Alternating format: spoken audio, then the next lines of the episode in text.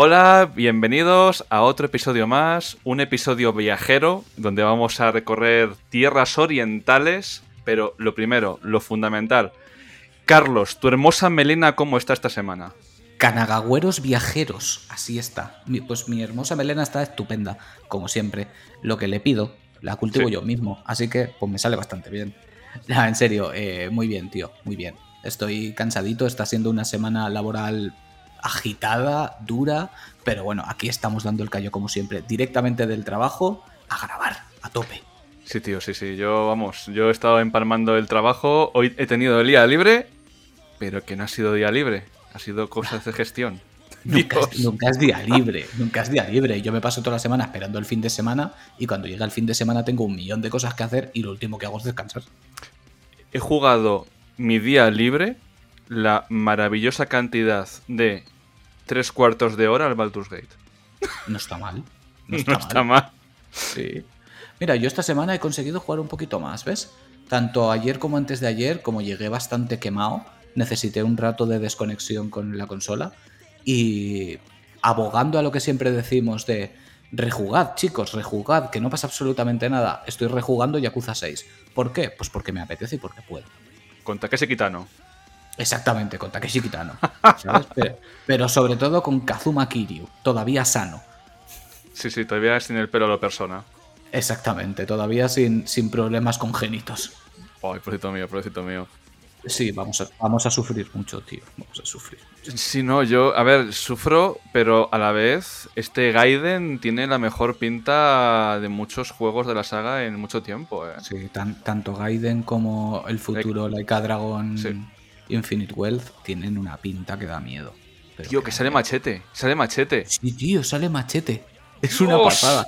Además, doblado por él mismo en la versión inglesa, o americana, como queráis. El doblaje inglés, vaya. Watashi wa machete. A ver cómo cojones lo meten en japonés. Bueno, ya veremos, ya veremos. Dirán el, típico orewa, así de, de, machote.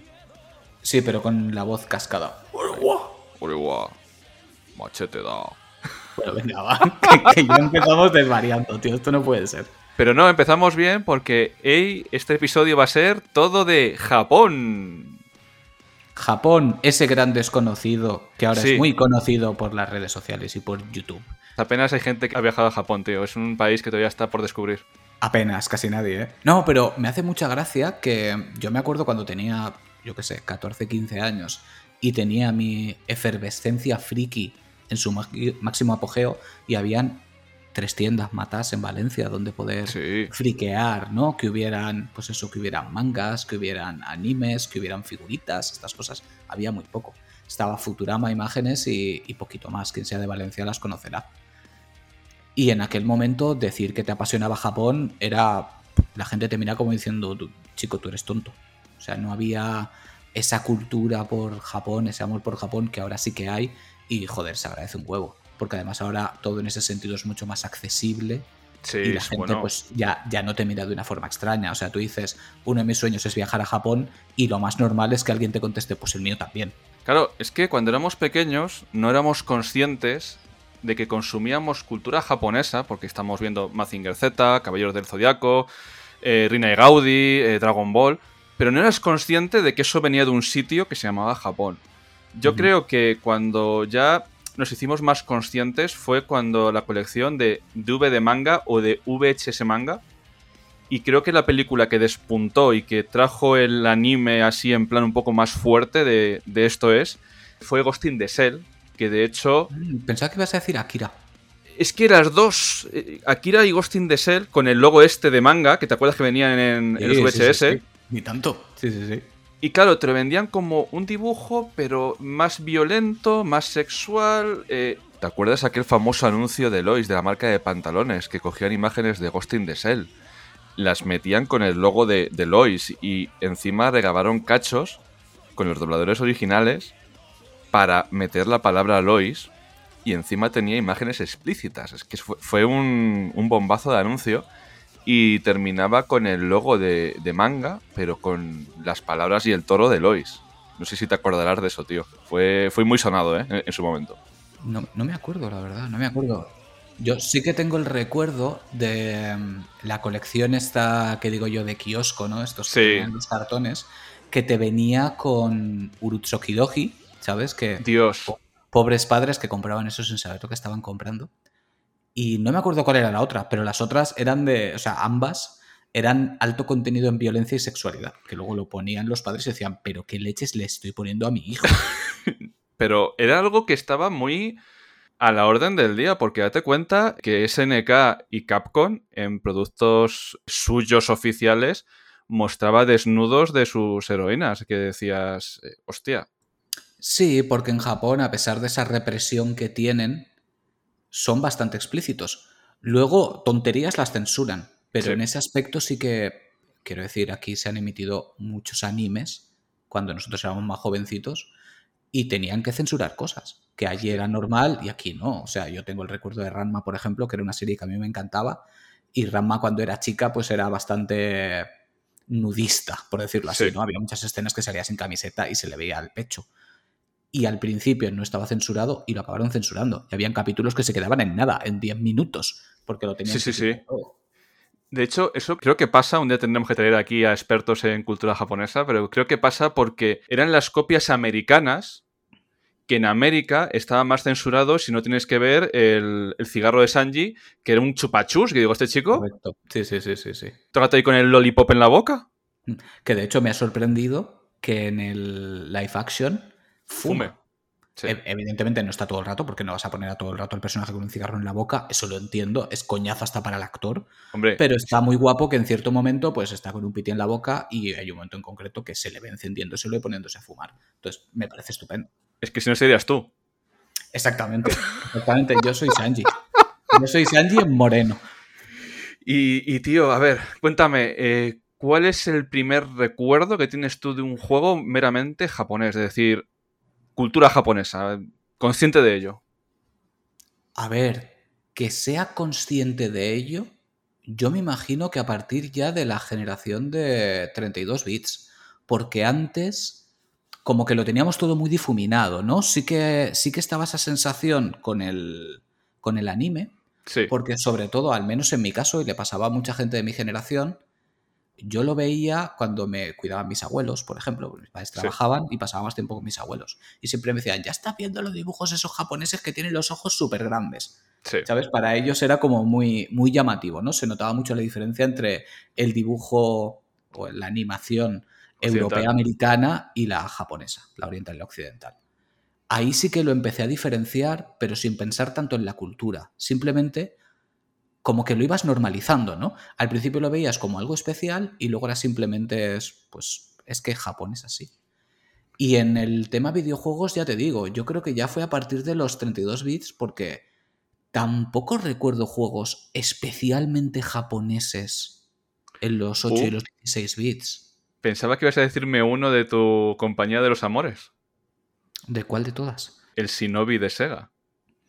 Sí, pero Pero no. volvemos a lo mismo. Sí. No lo asociabas tanto a Japón, era de ninjas. Sí, ¿Sabes? En ese Sí, momento sí. no pensabas esto es Japón, eh, pensabas es esto es de ninjas, ¿sabes? O yo qué sé, o veías un Samurai Shodown y no pensabas en Japón, pensabas en estos son samuráis. Luego cuando ya adquieres conocimiento, ya lo asocias. Hay que tener en cuenta que en ese momento yo a lo mejor tenía 8 años, 9 años, ¿sabes? No, no, no hilas tanto. O quizá nosotros en aquel momento no hilábamos tanto porque no teníamos tanta información, no lo tenías a un toque de móvil, ¿sabes? claro.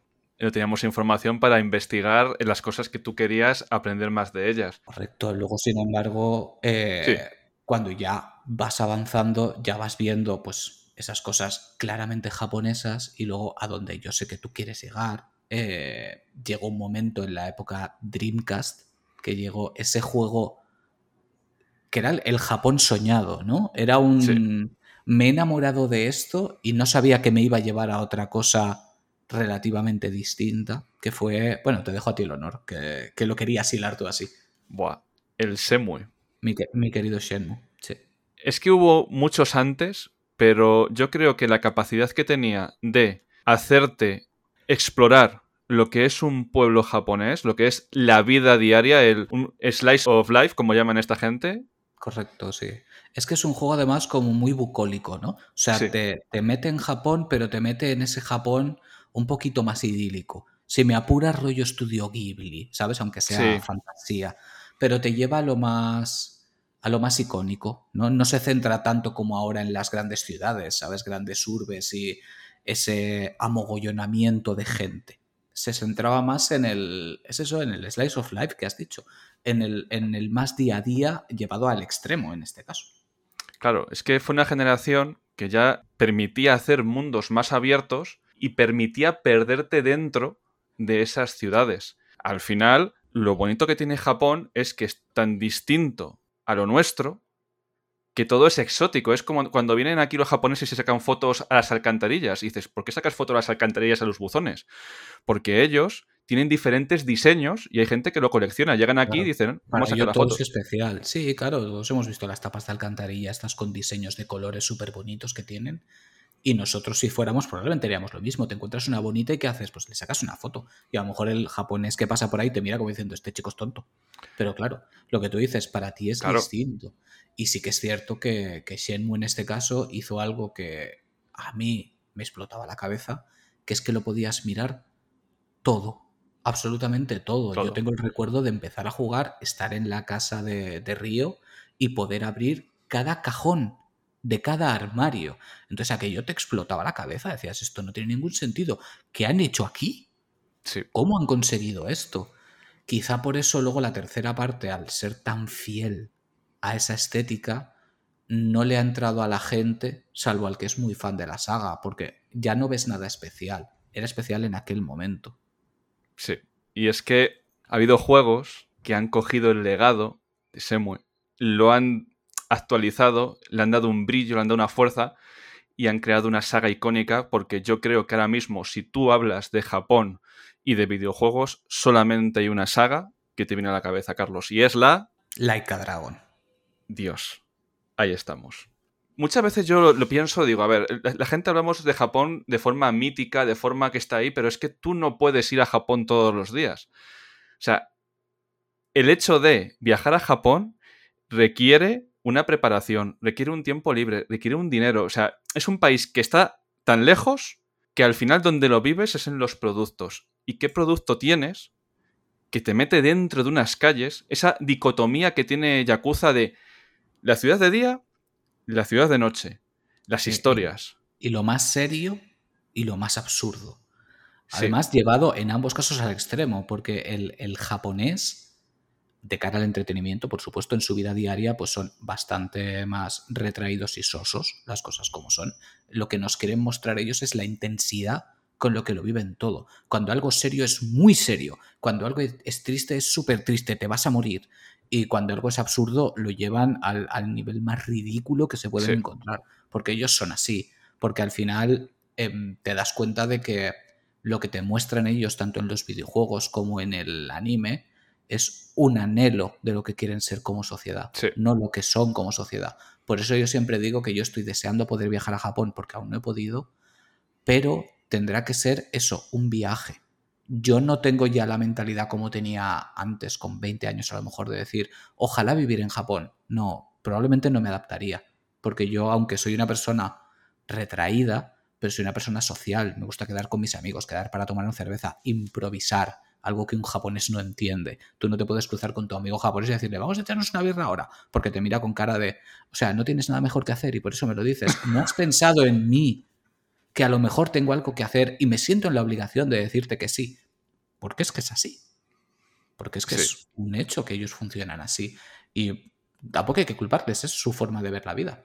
Pero yo sé que no me adaptaría. Yo puedo estar ahí un par de semanas, puedo estar unos meses, pero ya está. Yo no, tampoco, tampoco. es que además yo soy tan, tan abierto y tan, no sé qué, que seguramente la gente me miraría mal. Sería como Ichiban. Tú y yo, si pudiéramos viajar juntos a Japón, la gente se apartaría y diría, pues estos dos chalaos, ¿quiénes sí, son? Sí, sí, sí, sí, sí, sí. De hecho, con la saga Yakuza tengo una historia que una, una amiga nuestra estaba loca por ir a Japón. Y claro, en su cabeza era mundo anime. Mm. Llegó a Tokio y un día por la mañana y se dio cuenta que no había luces, que eran todos edificios grises, eh, de cemento, todo muy apagado, la gente con la cabeza agacha, todo muy serio, la gente si hacías algo un poco distinto ya te miraba raro. Claro, dices, no es el mundo mágico que tú te pensabas que era. Y eso en la saga Yakuza está muy bien representado porque cuando tú vas de día, cambia completamente la ciudad, tío. O sea, es todo gente que va. Va todo el mundo a su bola. Sí, sí, sí, sí. De hecho, si quieres, podemos poner un audio que hemos pedido a un yakucero de pro y que nos hable un poquito de la saga. Claro, tío. Dale. ¿Quién será? ¿Quién será? Dentro audio. ¿Qué pasa, Kadokawers? Y sí, he dicho Kadokawers, es que no queda otra. Si vengo yo aquí, ya sea de invitado o como en forma de audio etéreo, pues tengo que decir Kadokawers porque si no se pierden las costumbres buenas y esas tienen que perdurar siempre. Bueno, eh, a mí me han dicho, tú hablas de un juego que represente bien Japón y demás, y tampoco me han dado opción, no os voy a mentir. Seguro que la gente que está escuchando esto dice, no, Dan ha escogido Yakuza o Like a Dragon porque le gusta mucho, y en verdad, pues sí, es así, pero, pero que me han obligado de todas formas, una obligación buena. Es como dicen, hostia, hoy tienes lentejas para comer. Qué, mala obligación esta. No, sí, es una cosa que, no, no, me parece mal en absoluto. Bueno, eh, pues sí, juegos que reflejen Japón y que reflejen su cultura y su ambiente, incluso sus ciudades, ¿no? Como es el caso de, la franquicia a día de hoy Laika Dragon. Hay que acostumbrarse a llamar a los Kadokawers Kanagawers y a la franquicia Yakuza hay que acostumbrarse a llamarla pues por su nombre, que es Laika Dragon. Pues efectivamente creo que es una saga que refleja muy bien Japón en muchos aspectos, ya sea bien por la irreverencia de su cultura quizá un poco más oprimida que podemos ver a través de sus obras, ya sea el anime, el cine, la televisión, la literatura y demás, pues creo que esa irreverencia que vemos muchas veces de Japón, que eh, creo que en nuestra mente no coincide tanto con eh, el concepto que tenemos de Japón, todo muy formal, todo muy ordenado, todo muy cuadriculado, y es verdad, ¿no? Yo creo que precisamente algo que refleja bien de la saga Laika Dragon a, Japón es precisamente esa contraposición, esa como vía de escape que tienen a través de sus obras, y en este caso también de la franquicia Laika Dragon, y como a través de historias secundarias y de personajes completamente irreverentes y locos y gente que jamás te hubieses imaginado y que desbordan a través de esas misiones secundarias pues una absoluta creatividad y locura, pues creo que, que efectivamente nos dan eso. También una saga que creo que esa contraposición también la encontramos precisamente en su narrativa y en su sentido del humor, pero también en el drama que encontramos en sus historias, ya que creo que es una franquicia que es capaz de, eh, en cuestión de dos minutos, hacerte reír como si no hubiese un mañana y a los dos minutos estás llorando, pero no de risa, sino de que se te ha caído el alma a los pies. Y precisamente esa dualidad también la encontramos mucho en la franquicia y es algo que yo creo que amamos mucho. Pero aparte de eso, yo creo que uno de los puntos que deja a Laika Dragon como una franquicia perfecta para conocer Japón es que podemos recorrer Japón. Podemos ir a sus tiendas, ver sus costumbres, hablar con gente que pues, podrían ser perfectamente NPCs reales, ¿no? Gente de la vida real. Y efectivamente refleja pues em, ese Japón que muchos queremos visitar, que muchos soñamos con ver, que muchos soñamos con vivir y que muchas veces también nos deja ver pues que idealizamos demasiado al país. Y efectivamente lo vemos en la franquicia Laika Dragon, con la crudeza y con, bueno, pues con cosas que a lo mejor no son tan idílicas como hubiésemos soñado. Pero sí, creo que recorrer las calles de diversos barrios o, lugares de Japón en Laika Dragon nos deja una ambientación única que hace de la saga algo especial, pero sobre todo el cómo refleja la sociedad a través de esa dualidad. Creo que hay pocos juegos que hayan logrado crear algo similar o parecido, así que si tuviese que efectivamente recomendar un juego para visitar Japón, para vivir Japón, sería Ghostwire Tokyo, pero no me han dejado, así que os recomiendo mucho Like a Dragon. en fin, gente, gracias de nuevo por invitarme, Carlos, Edu, y un placer estar aquí con todos vosotros. Un besazo. Es, enorme, Dan, ¿eh? Es enorme. Sí, sí, sí, es, es Dan Portal Sotaner. Sí, sí, sí. La madre que lo parió. Yo creo que algún día debería aprender a respirar, ¿sabes? Porque habla tan sumamente rápido que... y, tan, y tan sumamente bien, ¿eh? Se me va a ahogar un día, pobrecito mío. Dan, tío, desde aquí un besazo enorme, gracias por animarte a participar otra vez. Que yo no sé este chico cuántas veces ha estado aquí, se, multiplica como esporas y consigue estar en todas partes. Pero bueno, básicamente lo que ha dicho es lo que estábamos comentando nosotros, ¿no? Tiene, tiene el, mismo punto porque es que es, es así, vaya. ¿Te dejo descolocado completamente? Por supuesto, adelante. ¿Tú sabes que Suicoden es fundamental para que haya nacido Yakuza. ¿Ah, sí? Sí.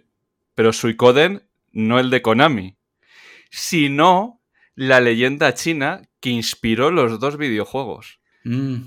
Claro, es que Suicoden es Ya una historia. Ahí estamos. La historia de los 100 euros. Joder, los 100 euros no. Los 100 Eso es lo que me debes.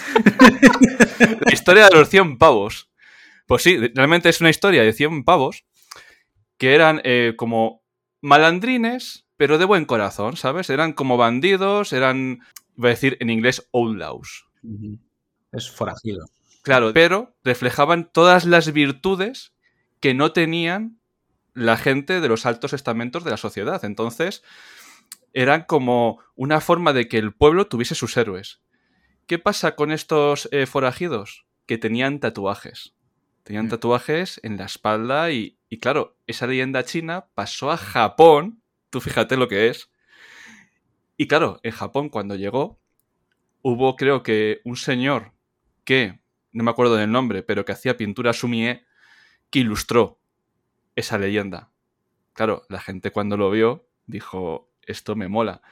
Y se empezaron a tatuar la espalda con los motivos del Suicoden. Ya estás, ya estás inspirando el juego por dos vías. Por el tema de buscavidas de buen corazón y por el tema de los tatuajes de los Yakuza que nacen de ahí. Claro, Aunque los, aunque los Yakuza no son precisamente, en términos generales, gente de buen corazón, al final son mafiosos. Lo que Sí. pasa es que, pues eso, tenemos pues a los exponentes de, de Kiryu y de Ichiban, que claro, pues evidentemente es tu protagonista y tiene que ser alguien de buen corazón y de principios, evidentemente. Sí. De hecho, es, es muy triste porque, si te das cuenta, la mayoría de los personajes de Yakuza son huérfanos, tío. Todo, Sí. todo gira en torno a eso. Sí, porque al final, para acabar en ese tipo de, de compañías, suele ser lo más común. Quiero decir, no tienes ningún arraigo y además, en cierto sentido, les viene bien no tener ese arraigo porque luego lo, lo pueden utilizar en tu contra. Sí, ¿sabes? El- como pase X, voy a por tu madre, voy a por tu padre, voy a por tu hermana, ¿sabes? en Japón Son la más familia. manipulables. Sí, Claro, sí, La sí. familia, tu legado, tu, tu, tu fuerza de tu apellido, si eres huérfano no lo tienes. Estás fuera de la sociedad. Claro, y además la familia de un yakuza es precisamente su familia yakuza, es su clan. Sí, ¿sabes? su Se, se- se parten la cara y el alma por ese apellido que da nombre a tu clan. Llámalo Toyo, llámalo como tú quieras. Sí. Y bueno, es una franquicia que se ha expandido mucho, tío, porque aparte de spin-offs, como podemos tener el Yakuza Isin, podemos tener el Dead Souls, pero es que a mí me sabe mal llamar spin-off a Jasmine porque creo que es una franquicia Ya tiene su propio nombre. Ya tiene Sí, su tío. propio nombre. Es una franquicia que te explora bajo las mismas bases de personajes carismáticos, explorar Japón, pero de una forma diferente. Sí, además de verdad. Y me gustaría poner otro audio y luego ya hablaremos sobre ello de César, alias Rasek, que trabaja en PlayOn, pero este audio va como Rasek jugador, como Rasek que ama una saga. Y le he dicho, oye, mm, ¿me hablas un poquito de, de Jasmine? Y nos ha mandado un audio, tío. Pues dentro audio. Dentro audio. Yo conocí la saga Yakuza por un amigo mío personal de la universidad de muchos años y que siempre me recomendaba jugar Yakuza 0, te va a encantar, es del estilo de juegos que te molan, pero era como que no encontraba el momento y nunca me decidí a jugarlo hasta que cuando ya vi el anuncio de Like a Dragon que pasaban a turnos, decidí hacerme una maratón de la saga entera, eh, Judgment y tal incluido, para llegar a tiempo. Eh, entonces durante un año entero estuve jugando la saga completa eh, y enamorándome de ella, ¿no? Es una saga increíble y creo que es de las que más contenido tiene a día de hoy. Todas sus historias son magníficas, personajes muy bien desarrollados.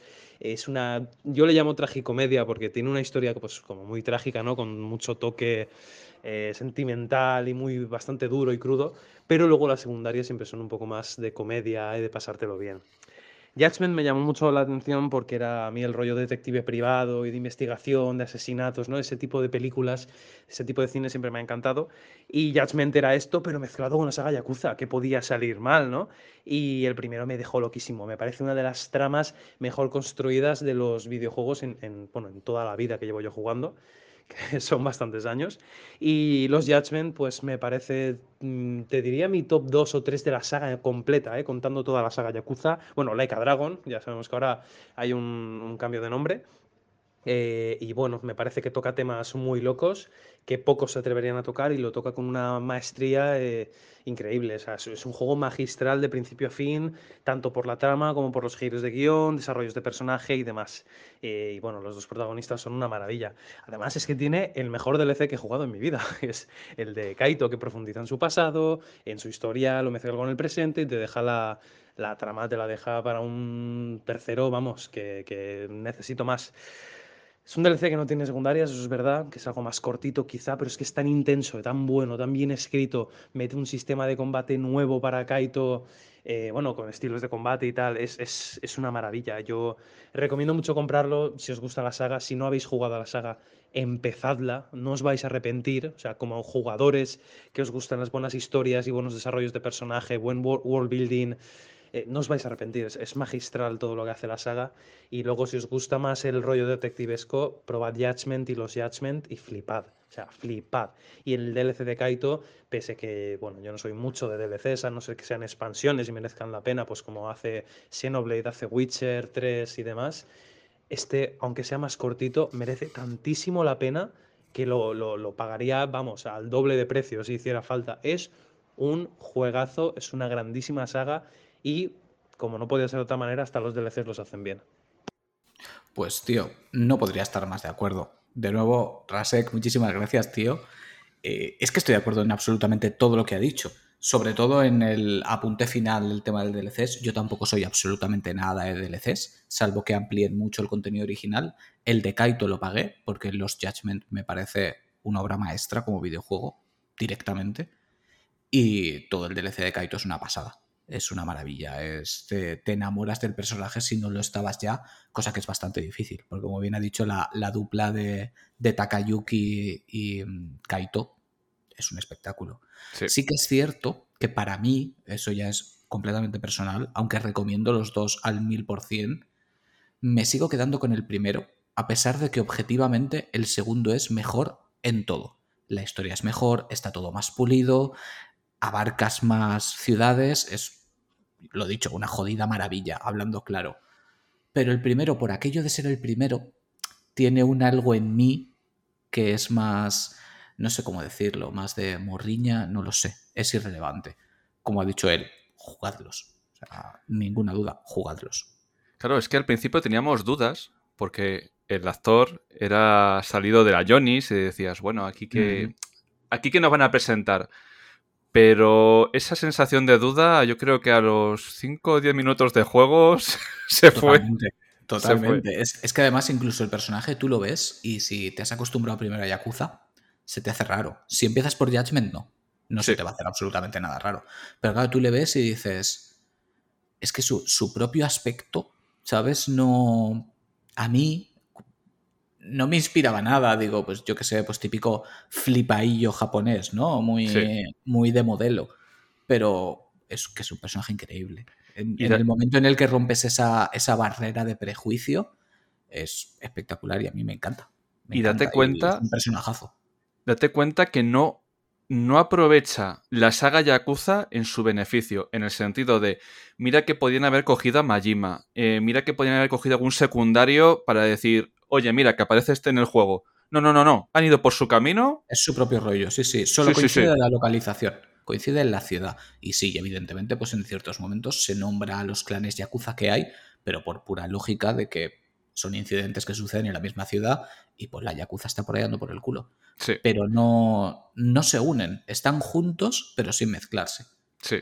Y me parece un acierto que tengas dos productos tan diferentes con el mismo espíritu, tío. Es, Mira, yo creo que son dos sagas con las que tenemos que dar mucho por saco, porque parece que tienen mucho nombre, pero luego no ves que se refleje a lo mejor en ventas, que se refleje en gente hablando. Sí, sí que es cierto que pues, Laika Dragon, ¿no? O Yakuza Laika Dragon, que es como se llamó, ha tenido un despunte considerable, cosa que es comprensible, es uno de los mejores juegos que se han hecho, punto y final, sobre todo dentro del género JRPG, es de lo mejor que existe.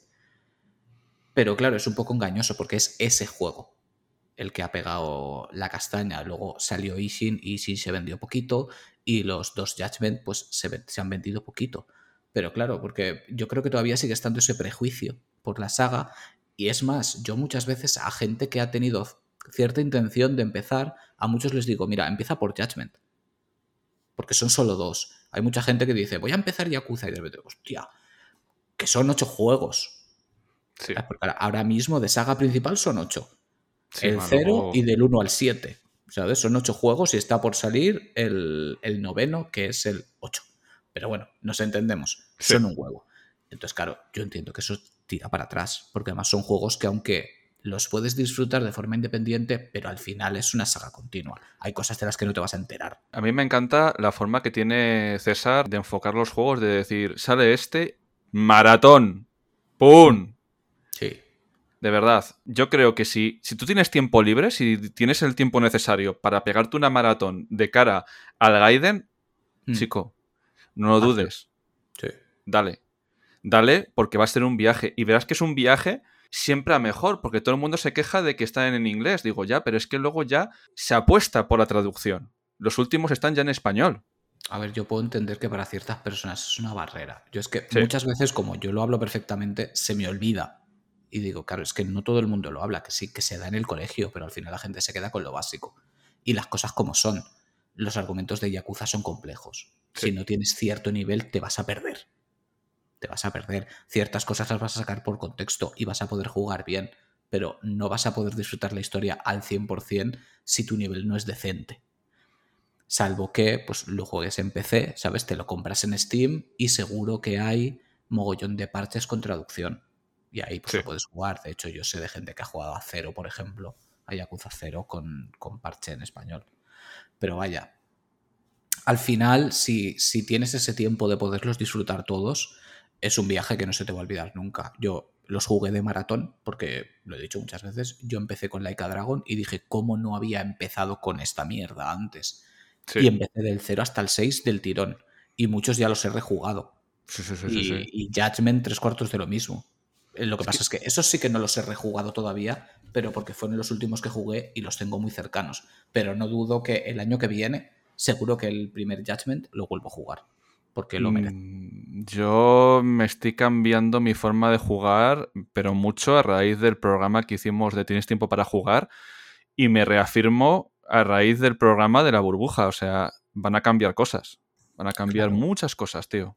Claro, yo de hecho ahora mismo estoy jugando eh, Yakuza 6 o Laika Dragon 6, como prefiráis, con ese cambio de nomenclatura que han dicho tanto Dan como Rasek, porque no tengo casi tiempo para jugar.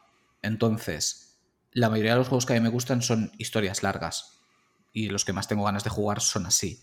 Y me sabe mal dedicarles media hora. Entonces, si yo en algún momento paro Yakuza 6 y me pongo con otra cosa, no pasa nada, ya lo he jugado. Pero es que lo disfruto como el primer día. Es que es, vuelvo a casa, ¿sabes? Estoy en Camurocho otra vez. Es que yo ese juego me le tengo que volver a rejugar porque le sufrí. Le sufrí pero muchísimo, muchísimo, muchísimo. Eh, tenía un aire crepuscular que me empezó a recordar al más que huele desde el principio a cierre. Huele a cierre. Sí, pero a cierre de mala manera. Sí. Claro, después de Mass Effect 3, yo tengo trauma con cierto tipo de cierres. Y pasarte el juego preocupado por ciertas cosas, como ya me pasó en Uncharted 4, no, no, no, me, no me gustó un pelo, tío, no me gustó un pelo. Entonces, ahora sabiendo ya y habiéndolo jugado, bueno, ¿qué cojones? ¿Qué vamos a decir? Si ya la gente ha visto a Kirio en los trailers de los nuevos juegos. Claro, correcto, sí, sí, sí, pero tú cuando lo estás jugando, a ver, yo no tuve ese efecto tampoco, pero se nota que hay un aire de cierre, que si tú estabas jugando eso en su momento decías, de aquí no pasa. Sí, sí, sí, y además lo que me mola, tío, es ver rostros conocidos de, joder, este ataque es Equitano. No me acuerdo del actor, pero era el protagonista de Battle Royale, el suya. También está metido ahí. Ves cómicos eh, japoneses que te suenan de, por ejemplo, mi profesora de japonés no juega juegos, pero le paso unas capturas y dice, anda, si este es un cómico que sale haciendo monólogos y tal, y digo, ah, ¿le conoces? Y dice, sí, es muy famoso en Japón. Ese rollo de, de que casi es una película, tío, interactiva. Yo creo que Yakuza también tiene ese rollo de todo el mundo quiere estar en Yakuza. ¿sabes? Es como en su momento la serie de Friends, ¿no? O después, Sí. como conocía vuestra madre, que todo actor que se precie quería tener su cameo, ¿no? Pues Yakuza es un poquito así, y como tiene tantas historias secundarias, pues se precia mucho. Igual que hizo Kojima con su Death Stranding, que se le ha ido Sí. Cristo. ¿Sabes? Todos Sí, sus sí. colegas, pues ahí los tiene en forma de holograma. Te lo pide, te lo pide. Te pide el cuerpo. además, como, como trata con ese mimo Yakuza a sus personajes, aunque sea un secundario que ves un segundo, los modelados están cuidados, su historia está cuidada. Es que no tenemos otras palabras que no sean de grandeza Sí. de cara a Yakuza. Sé que somos muy cansinos y siempre la estamos recomendando, pero joder, cuando un producto es bueno, lo tienes que recomendar y nadie nos paga por esto. Yo creo que es un juego que tendrá sus fallos, como en todo, pero en todo lo que busca hacer, consigue la excelencia. Estoy de acuerdo. Estoy de acuerdo. Tiene sus cositas, como todo videojuego, pero sus virtudes son tan sumamente grandes que yo le paso por alto todo lo demás. Porque Sí. además las cositas que tiene son tonterías, quiero decir. Son cosas El, muy. el- el juego al final es una maravilla. Y un juego en el que tienes 50 o 60 misiones secundarias y ni una sola es de relleno, solo por eso ya merece la pena. O sea, es que es un videojuego que disfrutas haciendo las secundarias. Yo ahora que estoy con el 6, creo que solo he hecho un par de las principales. Estoy recorriendo la ciudad y topándome con esas secundarias que te saltan solas y disfrutándolas y paladeándolas. No sé si te acuerdas que, que al principio ya te sale la, la secundaria de, de esta versión de Siri que tiene él en el móvil. Dios, sí, no me sí, acuerdo sí. cómo se llama, si Sigi o Hiji, no sé. Esta Sí. inteligencia artificial del móvil que le controla y hace que alguien le robe el móvil para que él no pueda desinstalarla de su móvil y historias de estas y dices, la madre que os parió, pero ¿cómo se os ocurren tantas historias y todas tan buenas? Tío, a mí la que más me llamó fue la de golpear al especulador. O sea, el pavo este que estaba especulando con figuras de, de anime y le vas a buscar para darle una puta paliza. Ojalá eso en la vida real, tío. O sea, Ojalá, tío, ojalá. Yo pa- pagaba. ¿eh? Sí, sí, sí.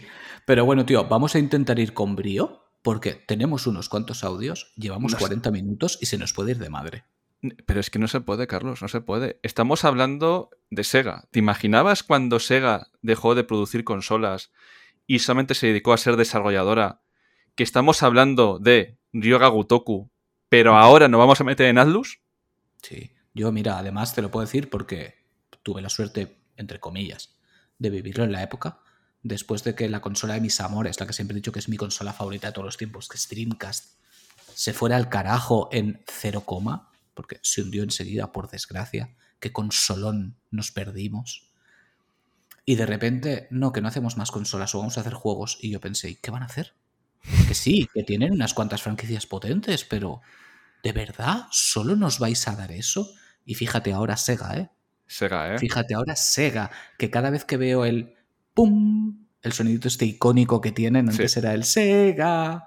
Ahora es el Sí. sonido este que, aunque esté en otros juegos, para mí es el sonido de Yakuza. Es el Sí. sonido de vamos a empezar Sí. a Yakuza, ¿sabes?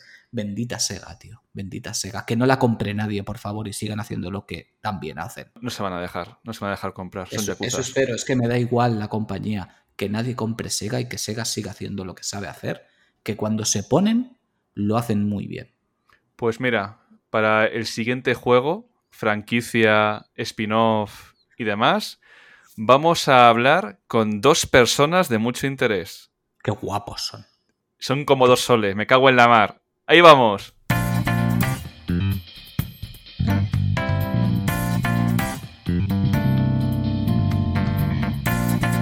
Hola, muy buenas, somos de Explorando Videojuegos, yo soy Javi Y yo soy Jesús. y bueno, venimos a hablaros de una saga muy especial para nosotros que es Persona.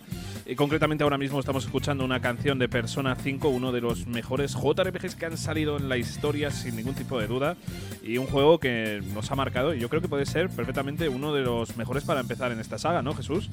Sin ningún tipo de duda, Persona 5 consigue sacar lo mejor del JRPG, eh, evolucionarlo y hacer que no te quieras despegar del mando durante las más de 100 horas que dura. Sí. Pero es que ya no solamente Persona 5, toda la saga Persona. Persona 3, Persona 4, yo no puedo hablar de los dos primeros porque no los he jugado, pero desde el 3 hasta el 5, por el culo me la hinca, Javi, es, es una saga que es genial porque nos presenta personajes, historias maduras, eh, situaciones rocambolescas y un sistema de juego que aquel que diga que no le gustan los JRPG es porque no los ha probado. Ya te digo. Eh, decías de- del 3 y del 4 sobre todo y el 5 porque hay un cambio significativo respecto a los dos anteriores. Los dos anteriores son como un poquito mm, más oscuros, más serios eh, y no tienen uno de mis apartados favoritos del juego que es eh, los social links, ese apartado social que convierte un JRPG como, como este clásico en un juego más novela visual, en un juego que tienes horas y horas de diálogos, en un juego en el que tienes que fomentar esas relaciones sociales con tus compañeros y te dan ciertas eh, mejoras. Y por supuesto no tenemos que olvidarnos que dentro de todos estos social links tenemos a Makoto. Si tú no fomentas el social link de Makoto, no quieres a tu madre. Javi. Ya te digo, porque bueno, es un personaje maravilloso, pero bueno, para gustos culos, como sueles decir tú. Y hay otras eh, grandísimas waifus que, que no hay que perderse la oportunidad de salir con ellas, ¿eh? Así que echad un buen vistacito a esta saga, que merece muchísimo la pena. Y si os gustan historias un poquito más oscuras, un poquito más serias todavía, también os podríamos recomendar la saga Shin Megami Tensei, que es otro gran exponente de- del género JRPG. En este caso un poquito más eh, difícil, por así decirlo. Sobre todo quizás el 5, ya, ya sé lo que, vas, lo que vas a decir tú, Jesús. No, no, no lo voy a decir. Tú tranquilo que no pienso hablar de ese tema porque estás completamente enfermo. Pero sí es cierto que Shin Megami se aleja un poquito de lo que son los social links y esa historia tan elaborada en persona porque se centra sobre todo en su combate, que es sin, sin ningún tipo de duda magistral. Sí, sí. Pero bueno, si os vamos a recomendar algo, son sin duda Persona 3, 4 y 5.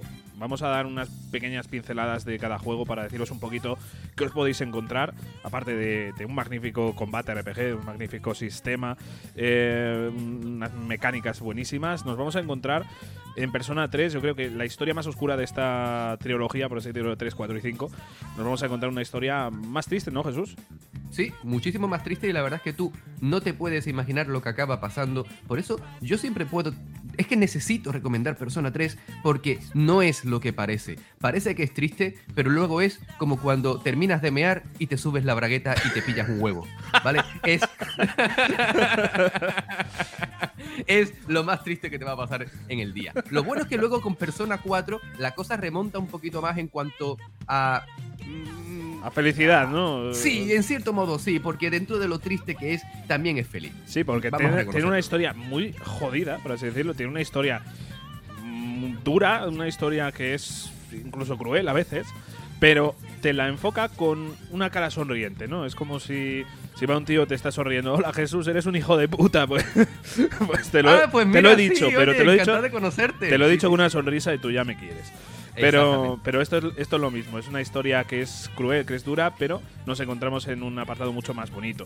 En el 5 yo creo que aunan un poco las dos cosas, ¿no? O sea, un ambiente tanto feliz como triste, con lluvia, con unas canciones así, bueno, la banda sonora es que es impecable, y nos encontramos, eh, no sé, una historia de las más duras de las tres, la verdad. Sí, sin ningún tipo de duda. Y lo que sí que tenemos que tener en cuenta, y es que no nos queremos alargar más, porque si no, Edu y Carlos nos cortan los cojones, es el, el- resumen de todo esto. Si no habéis jugado la saga Persona, hacedlo, porque os aseguro que no os vais a arrepentir. Eso sí, las ciento y pico de horas con cada juego, eso queda con vosotros. Pues sí. si tenéis alguna duda más de- sobre esta saga, esta maravillosa saga, podéis ver nuestro especial de Persona 3, Persona 4 o Persona 5 en Explorando Videojuegos. Así que nos escuchamos por ahí. Hasta luego, muchas gracias a Edu y a Carlos y nos vemos dentro de poco. Hasta luego.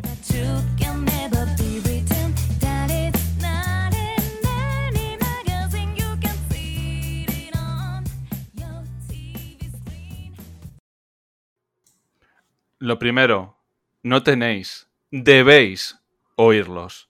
Debéis suscribiros a su podcast. Los, los tres especiales que tienen de los tres yakuzas que han comentado, 3, 4 y 5, son tres joyas. Carlos, Joyas. ¿qué- ¿cómo que tres yakuzas? ¿He dicho yakuzas? todavía, estoy, todavía estoy con lo de antes. Los tres personas. Es que me tenéis que disculpar, pero Edu lo puede certificar que me estaba viendo. Estaba sonando la música de persona y yo estaba bailando yo solo en la silla. Lo Sí, que sí. tiene la música de estos juegos es enfermizamente buena. En la última sintonía que ha sonado, que es la del el opening de. Iba a decir otra vez Yakuza, ¿sabes? De, de- de Persona 4 Golden, en este caso. Es increíble, tío. Es una maravilla. Me pone de un buen humor. Yo, de hecho, la llevo en el coche y cuando estoy de mala leche me la pongo, tío, y empiezo a bailotear yo solo en, la- en el asiento y me pone de buen humor, tío. Es una locura. Y por cierto, me reitero con lo que dije, creo que en el último programa, lo de Javi y Jesús son... Es que son nosotros, pero en bueno, tío. Es que sois muy buenos cabrones. Sois Sí, sí, sí, sí, muy buenos. Os merecéis todo lo bueno que os pase porque sois dos máquinas, tío. Sí, sí, sí. Es que son, son dos seres de luz y son unas personas increíbles y unos comunicadores acojonantes, de verdad. Unos comunicadores espectaculares. Ya Sí, lo sí. digo completamente en serio. Son nosotros, pero en bueno. Así de simple. Y mm, estoy completamente de acuerdo en lo que han dicho ellos. Estoy completamente de acuerdo en los tres personas. Y añado, para mí, vuelvo a recalcar como hago siempre, para mí, Persona 5 Royal es el mejor JRPG que se ha hecho jamás. Así de simple. El mejor JRPG que se ha hecho jamás. Hablando de JRPG en el sentido más puro de la palabra. Combate por turnos, historia extensa, secundarias, los social links, como han comentado ellos, que me parecen la parte más magistral que tienen estos juegos. A mí es un juego que me enamoró desde el día 1 y hoy por hoy no estoy seguro de que alguien llegue a ese nivel si no son los propios Atlus con Persona 6. Es que, es que lo de, joder, lo de esta franquicia es, pero, pero podemos hacer un especial, dos especiales, tres especiales, los que sean. Es sea, atómico. Sí, sí, sí, Para sí. empezar, estamos hablando de Persona, que es un spin-off de la saga Shimi Megami Tensei. O sea, siendo un spin-off, se comió a la saga principal. Sí, pero ya de hecho ya se ha ganado su propio nombre. O Sí, sea, sí, sí, sí, hecho, sí, sí, para sí. la gente el que existe es persona. O sea, pero Los Megami Ten como que los ignoran un poquito. Sí, sí, no, es, es que es increíble porque han construido un universo de franquicias, porque el programa este que hicimos de juegos que nos derrotaron, también hablamos de otro juego ambientado en este universo de Simi Megami Persona, que fue el... ¿Cuál fue, tío? Joder. Soul Hackers. Soul Hackers 2. A ver, ambientado. Sí, tiene, tiene cierto sabor a ellos, pero va, va por otra dirección. Pero Sí, sí, es- que es cierto. Es- Comparte elementos. Sí, compartimentos, comparte las, las, llamémoslas, invocaciones o Pokémon, como dicen Sí. ellos en su podcast bastante acertadamente, porque al final parece que sean como tus Pokémon, ¿no? Pero en versión satánica casi, que son las personas. Y además yo me siento muy identificado con lo que le pasó a Jesús, porque Jesús siguió el mismo camino que yo. Primero jugó a Persona 5, le voló la cabeza y dijo, tengo que irme para atrás y jugar el resto. Y mira que los anteriores tienen años, porque tienen sus años, porque Persona 4, que es el inmediatamente anterior, evidentemente por el número, es de Play 2. Sí, sí. Quiero decir que ha llovido. Y tú coges ahora Persona 3 y coges Persona 4, que es el orden en el que los jugué, y los dos te vuelan la cabeza a estas alturas. Y dices, pero ¿cómo es tan bueno? Yo sigo sin entender hoy día cómo Persona 4 está dentro de un disco de Play 2. Semejante salvajada de juego, que en muchos sentidos rivaliza de tú a tú y en algunas cosas incluso supera a Persona 5. Es que es una locura. Es una locura. Yo cuando los empecé a jugar digo, no van a ser tan buenos como Persona 5. Y son increíbles. Es que la saga es brutal. Sí que es Sí. cierto que yo, pues eso, pues Persona 1 y 2, eh, todo el mundo me ha dicho que son durillos, no he tenido la oportunidad de jugarlos y además algo característico de esta saga como son los social links y vivir tu día a día, que es parte de su magia, ahí no estaba. Se quedaban con la parte pura del, del sistema de combate de las personas. Pero, joder, lo mismo, no perdéis esa oportunidad. O sea, imaginad para que yo crea, sinceramente, que Persona 5 Royal es el mejor JRPG que se ha hecho nunca. Es que alcanzan la excelencia en, en todo, o sea, en sistema de combate, música, diseño. Sí, sí, sí, sí. La música es increíble. El diseño es que es, es que es tan bonito, es que te metes en los menús. Y los menús son una locura de bonitos. Pero una locura. Incluso el, el hub, cuando estás en pantalla, para que sea lo más intuitivo posible, aparte de ser precioso, tiene la misma forma que el mando de la videoconsola. Entonces Sí. tú simplemente con un golpe de vista no tienes ni que mirar tu mando para saber lo que tienes que hacer. O pulsar por instinto, lo estás viendo. Está colocado todo en el mismo lugar que lo que tú tienes en las manos. Es- Bonito y funcional. es una locura, es una locura. Y tengo muchísimas ganas de volver a jugar Persona 3 en esta versión Reload que van a sacar. Que para el que no lo haya jugado, entenderán el tema del reload y de las pistolas perfectamente. Sí. Porque tiene, tiene, tiene chicha. Tío, a mí lo que más me gusta de la, pers- de, joder, de la persona a persona, De, de las personas. de la saga persona también es eh, recorrer las ubicaciones reales de eh, Tokio y de Japón en general. Y, tío, para hablar de arquitectura, para hablar de diseño, para hablar de este tipo de cosas, creo que tenemos a la persona correcta. Sí, la tenemos. Dentro audio de Germán, Arquipartidas, Arquitectura en Japón. Va. Hola, muy buenas, Edu, Carlos y todos los oyentes de Kanagawa Podcast. Muchas gracias por contar conmigo en este episodio centrado en videojuegos que se ambientan en Japón. Y nada, gracias por mi por contar con mi aportación sobre la arquitectura japonesa y algunos detalles que podemos ver en los videojuegos. Yo no he estado todavía en Japón, así que lo que conozco del país es a través de mis estudios, del cine y los videojuegos y hay muchos puntos destacables de su arquitectura que podemos comentar.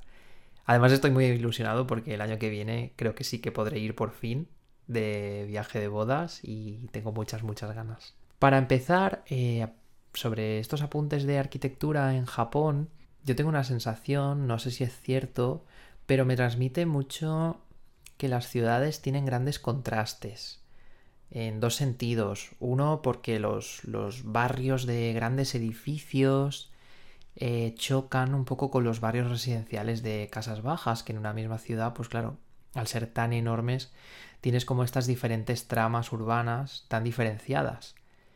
Eh, yo recuerdo pues de estas tramas más bajitas, de, casas mm, más bajas, como de barrios más, acotados.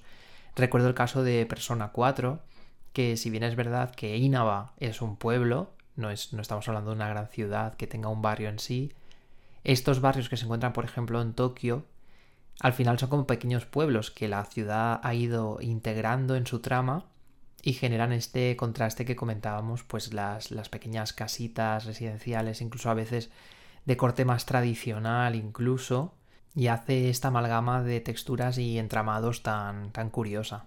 Luego en Persona 5 vamos a otro ambiente mucho más distinto que el de Persona 4 porque ya estamos centrados en Tokio y pasamos a un plano más urbano, más característico de estos, de estos otros barrios que comentábamos, más, más masivos, de edificios más grandes. Y en Persona 5 la imaginería del metro siempre está presente en los menús y como el método de desplazamiento básico, digamos, en el juego que nos permite ir a todas las áreas de Tokio. Además es muy curioso porque hay ubicaciones que se han representado tal cual en el juego, como Shibuya y algunas calles del barrio residencial de Setagaya, que es donde está el café en el que vivimos. Y nada, hay vídeos comparativos en YouTube de gente que está paseando por las calles y es tal cual, la representación es prácticamente idéntica y es muy curioso. Otro de estos contrastes que comentaba lo veo entre la tradición y la modernidad. Es muy curioso pensar que en una misma ciudad pueden coexistir barrios pues de aspecto tan característico, marcados por el metal, el cristal, los neones y los carteles, como en Kamurocho, por ejemplo, en Yakuza. Y esto choca con los edificios más tradicionales de madera que podemos encontrar también entre el tejido urbano, ya sean las puertas Tori o los santuarios y templos que también se pueden encontrar por la ciudad, o antiguas edificaciones más tradicionales, como que también están integradas en, estas tramas. Este choque lo podemos ver también en Ghostwire Tokyo, cuando bueno, tenemos que ir desbloqueando estas puertas Tori para, para ir afianzándonos en el mapa y están integradas totalmente en un tipo de trama distinto que sería mucho más urbano como comentábamos. También hay otro punto interesante de la arquitectura japonesa que no sé si está representado en los videojuegos, que son estas casas mínimas que se tienen que construir en parcelas súper estrechas y que consiguen que funcionen. Eh, aprovechando muy bien el espacio, al final se funcionan de, de- de una manera muy personal y única, aprovechando a ca- cada rincón y muebles que cambian de sitio. Pues no sé, es, es muy especial. Evidentemente, mm, a todos nos gusta vivir en una casa grande, ¿no? Pero es muy curioso cómo esa necesidad de comprimir el espacio que tienen en sus ciudades la llevan al extremo y lo hacen de una forma que se les saca tanto provecho. Esta necesidad de comprimir el espacio llegaría a su máximo exponente con los hoteles cápsula, donde ya tu espacio ya simplemente es una cama para, para dormir, digamos. Y es muy curioso cómo, cómo se ven necesitados de aprovechar al máximo cada, cada rincón en sus ciudades. Pero todos estos puntos urbanos no hay que dejar de lado que también vienen acompañados de que Japón es un país cuya arquitectura respira en muchos casos espiritualidad, sobre todo en los edificios tradicionales, pero también en algunos más modernos como los de Tadao Ando. Eh, su templo del agua es un, edificio espectacular que apela a, a una introspección y a una necesidad de estar bien con la naturaleza que analicé en su día comparándola con la del videojuego Journey porque es muy similar a cómo el viaje que hacemos en Journey podría compararse con las fases que se hacen en este edificio para llegar al centro y encontrarnos a, nosotros mismos. Eh, entonces, eh, esta sensación de espiritualidad, de recogimiento de la arquitectura japonesa, también la podemos encontrar en los santuarios de Breath of the Wild y Tears of the Kingdom, cuando llegamos al final, que encontramos o bien los monjes momificados o bien las estatuas de Sonia y Rauru, todo apela como a una tranquilidad, a una calma de un pasado que, que ya no está. Y respira un poco también, aunque visualmente no es arquitectura japonesa, respira un poco de esta necesidad del espíritu que tiene sus construcciones. Y nada, un poco, pues ese es el resumen que quería compartir con vosotros. De todas estas cosas os hablo en mi canal de YouTube Arquipartidas, Así que allí, si os apetece analizar conmigo los espacios y ciudades de videojuegos, me podréis encontrar. Y nada, que de nuevo, muchas gracias Carlos y Edu por invitarme y poder compartir un poco mis, mis movidas sobre, sobre arquitectura. Y a vosotros, ¿qué es lo que más os sorprende de la arquitectura japonesa? Qué bien habla este chico siempre. Sí, sí, no. Además que comparte unas cosas siempre increíbles. Increíbles, Y increíbles. todos a suscribirse a Arquipartidas, a su canal de YouTube, que es maravilloso. Sí. De hecho, también recordar que tenemos un programa con él hablando de la arquitectura en Assassin's Creed. Exactamente. Hacéis un poquito de scroll en vuestro reproductor de confianza y veréis por ahí la arquitectura en Assassin's Creed. De la horizontalidad, no, de la verticalidad a la horizontalidad. Muy, Ahí muy, estamos. muy interesante de cómo ha ido desapareciendo el parkour en la saga y se ha ido convirtiendo de estructuras enormes que puedes trepar a básicamente desiertos. Sí. Pues es que estoy completamente de acuerdo con él. Es que a mí lo que más me llama de, mm, de Japón es esa variedad de decir, estoy en un barrio que es completamente acero, cristal y hormigón, pasar tres calles y encontrarte una casita pequeña con su jardín súper enana de alguien que tiene ahí la parcela desde los años 70 o 60 conviviendo o algún templo Sí, que sí, sí. Conviven lo, lo antiguo y lo moderno con una facilidad pasmosa y de forma además súper natural.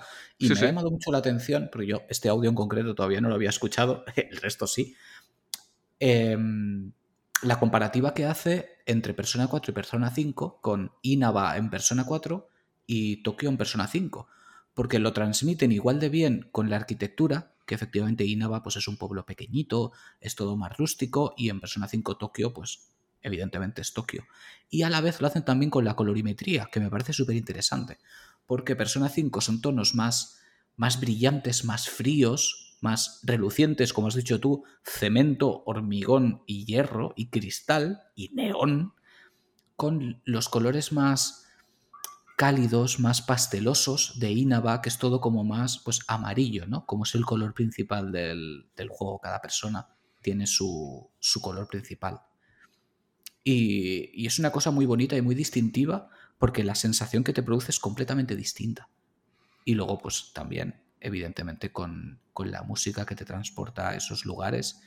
Y, y toda la razón en el recorrido que nos ha hecho, igual que con Ghostwire Tokyo o las representaciones arquitectónicas de Breath of the Wild y Tears of the Kingdom, por supuesto. Es que ahí, ahí hay mandanga buena, ¿eh?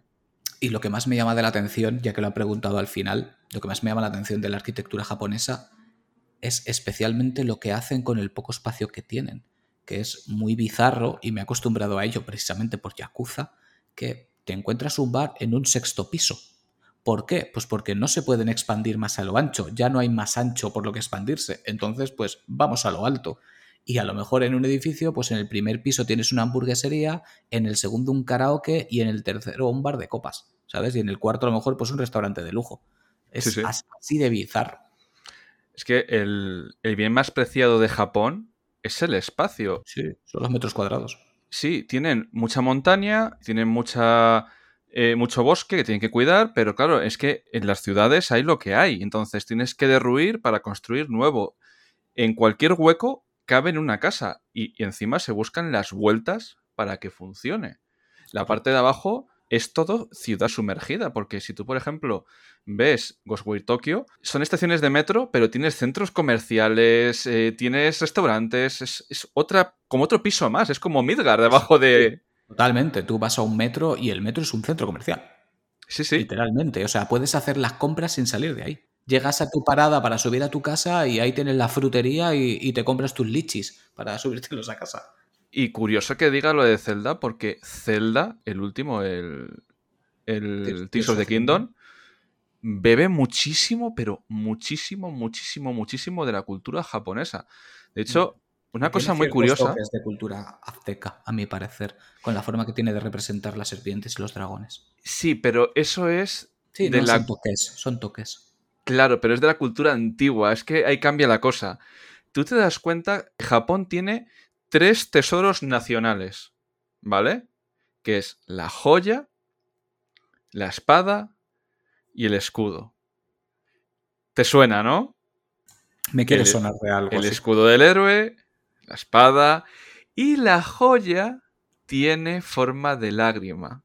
Mm, Ojo, es, ese es otro melón que podemos abrir de Zelda, la, ¿eh? la lágrima del reino. Sí, sí, sí, por supuesto, por supuesto. sí, sí. Y lo puedes aplicar ahí o lo puedes aplicar a la Trifuerza si quieres. Totalmente. De hecho, aunque sea un poco seguido, vamos a poner un audio del incombustible Rami, que un día se lo puse en Twitter y la gente se descojonó. ¿Cómo que incombustible? Rami, ¿quién es ese? No le No sé, es, conozco. es un señor que a veces está por aquí y divaga. Sí, sí, no sé, tío. A veces vas por la calle y te hace, hey, tío, ¿qué pasa? Y tú, ¿pero quién es usted, señor? No se acerque. Porque hay un juego que todo el mundo está diciendo, ya iremos hacia él, pero quiero que le pegue la presentación no, nuestro amigo Ra- Ramiro, que, que es, es un grande. O sea, no hay forma de definirle mejor, es un puto grande. Dentro audio. ¿Qué pasa, chavales? Pues nada, aquí, eh, en primer lugar, mm, agradeceros la invitación a participar en, vuestro podcast. Sabéis que siempre eh, para mí es un honor enorme porque, joder, siempre os lo digo, que yo os escucho y además siempre eh, os agradezco que dediquéis y, vuestro tiempo a hacer un programa semanalmente, el cual pues yo disfruto mucho, me acompañáis en, en mis atascos, me acompañáis en mis, pues, en mis viajes en coche y, la verdad es que, pues, ya os lo he dicho lo que me parece, ¿no? Pero bueno, que, que quería aprovechar este huequito que me dais para agradeceros eh, el trabajo que, que hacéis y la compañía, sobre todo, que, aportáis a, a- nuestras vidas, ¿no? Y ya, quitándome eh, las ñoñerías de encima, eh, pues bueno, me habéis preguntado que eh, sobre qué juegos, creo yo, que hay una gran eh, influencia eh, japonesa o con qué juegos me puedo sentir eh, como estar en Japón, ¿no? O, así lo he entendido yo, en cierta manera. Y bueno, dejando atrás personas, Yakuza barra Laika Dragons, que creo que va a ser de lo más evidente, incluso casos como The World Ends With You, o casos como incluso ese eh, Cerezan de los Demons, que, que, que- que- a fin de cuentas tiene influencias sobre todo este mundo paranormal espiritual, espiritual, sobre todo de deidades eh, japonesas, o casos como, eh, yo que sé, como Okami, que también es bastante evidente. Y al final, creo que gran parte de los videojuegos, y si no todos, eh, de- de origen japonés, tienen esa carga cultural tan, tan importante. Es decir, hasta, hasta jugar 13 Sentinels eh, tiene una carga cultural japonesa eh, muy, muy importante. Pero bueno, yo me voy a ir a un par de títulos que son más eh, recientes y que, y que, bueno, yo creo que, que transmiten perfectamente lo que es gran parte de la cultura japonesa. Uno de ellos, pues, es eh, Ghost of Tsushima. Creo que es un caso muy evidente. Es un juego, pues, reciente también, entre comillas. Y que, bueno, pues este juego nos transporta a una época del Japón eh, feudal, eh, obviamente romantizada, ¿no? Es como si los españoles hiciéramos un juego sobre la Armada Invencible, pues bueno, contaríamos que hubo una gran tormenta y demás. Y bueno, ya sabemos que la historia depende de según quién la escriba. Pero creo que el trabajo que hizo Sucker Punch, y además reconocido por el propio eh, gobierno japonés, que les dio una mención de honor, creo que es de, alabar. En ese juego ya no solo a tema de arquitectura, ya no solo a tema de religión, ya no, no solo a tema de, costumbres, eh, ya no solo a tema de absolutamente todo, creo que es un caso eh, perfecto para eh, poder vivir ese, Japón feudal que nos presenta este Ghost of Tsushima. Y otro caso que, bueno, me ha venido a la cabeza una referencia, pero bueno, Sakuna of Rise and, Ruin, que se llama, es un jueguito indie, podríamos hablar que es una mezcla entre juego de gestión de granjas y un juego de, de acción, ¿vale? Y, plataformillas, que bueno, que orbita principalmente sobre eh, la, la, propia recolección eh, y toda la agricultura alrededor del arroz, ¿no? Y, yo como cocinero, que el que no lo sepa, pues yo he sido cocinero durante 10 años, aprendí cosas sobre el cultivo del arroz con ese juego. Pero una última referencia más que me gustaría meter, y perdonadme si me extiendo en mi, en mi audio, es ese Ghostwire Tokyo. Ghostwire Tokyo es este juego en primera persona que, que es de, de, de, Bethesda, del, estudio de, tengo Workshop, si no recuerdo yo mal, de los que sacaron Hi-Fi Rush, eh, pues nos lleva a una historia, pues algo fantástica, ¿no? En un Japón eh, actual, en un Tokio actual, eh, en un Shibuya actual, para ser más concretos. Eh, todo esto rodeado, pues con todo. toda esta capa de lo paranormal japonés, ¿no? Lo, lo, lo fantástico japonés, de yokais, eh, capas, eh, un montón de, de, figuras mitológicas japonesas eh, en torno al espiritismo. Con, con, una alta carga y ya no solo todas esas referencias que a fin de cuentas pueden formar parte y forman parte de, de, del Japón actual, sino que también el, el, mero hecho de darte una vuelta por esa Shibuya fantasmal, a fin de cuentas está vacía, entre comillas, eh, que tenemos espíritus sueltos por ahí y gatos tenderos, ¿por qué no decirlo? Eh, creo que también eh, aprendes mucho sobre sus costumbres, cómo son los combinis, cómo son los barrios, cómo son las calles, cómo mm, muchas veces tenemos esa idea de, de, de Tokio, de las calles principales, pero joder, esas calles paralelas tan estrechitas, tan particulares, con ese, ese tendido eléctrico mm, tan genuino de allí y, demás cosas, mm, creo que es un ejemplo también perfecto para, para vivir eh, Japón de una manera algo distinta, pero creo que también desde su propio costumbrismo e idiosincrasia como tal. Así que, bueno, pues ahí os dejo eso, esas dos recomendaciones, aunque ha habido alguna que otra más, pero lo dicho, creo que en, todo juego japonés, la gran mayoría, lleva su propia impronta de, de, cultura nipona, ¿no? Y creo que en todos podemos encontrar referencias, cositas, eh, platos, eh, costumbres, diseños de enemigos que, se basan en una cultura real. Así que nada, os mando un pedazo de abrazo a, Edu y Carlos eh, y, nada, que se os quiere mucho, hijos del metal y del cagar negro. Así que un besazo. Qué grande es, qué grande. Lo que quiero yo hasta desgraciar. La madre que lo parió. Un abrazo, hermano, te queremos un montón. Y no os olvidéis todos de escuchar el podcast de GTM, el GTM Restart, en el que participa siempre. Y sobre todo también el de Kaibun. Podcast de Kaibun que dirige y presenta este ser humano de proporciones bíblicas. De verdad, darle, darle un tiento si no lo conocéis, porque es maravilloso. Pido perdón, Carlos. Pido ¿Ya? perdón. Sí. Te perdono. Eh, no hemos hablado del libro de Crónicas Yakuza hasta ahora. Correcto. Dios. Correcto. Dios. Por favor, todos a comprar el libro de Crónicas Yakuza publicado por GTM. Lo podéis adquirir desde la web de GTM, que es una jodida maravilla. Lo hemos puesto varias veces en redes, pero es que, vamos, si te apasiona la cultura japonesa, no sencillamente la saga Yakuza, sino la cultura japonesa, hacen un repaso maravilloso.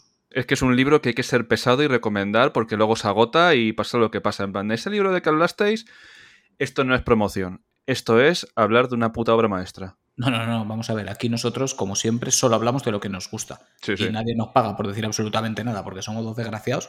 Así Buah. que lo, lo decimos claramente de corazón. Y también, ya que has dicho el libro de Crónicas Yakuza, por supuesto, la propia Kaibun.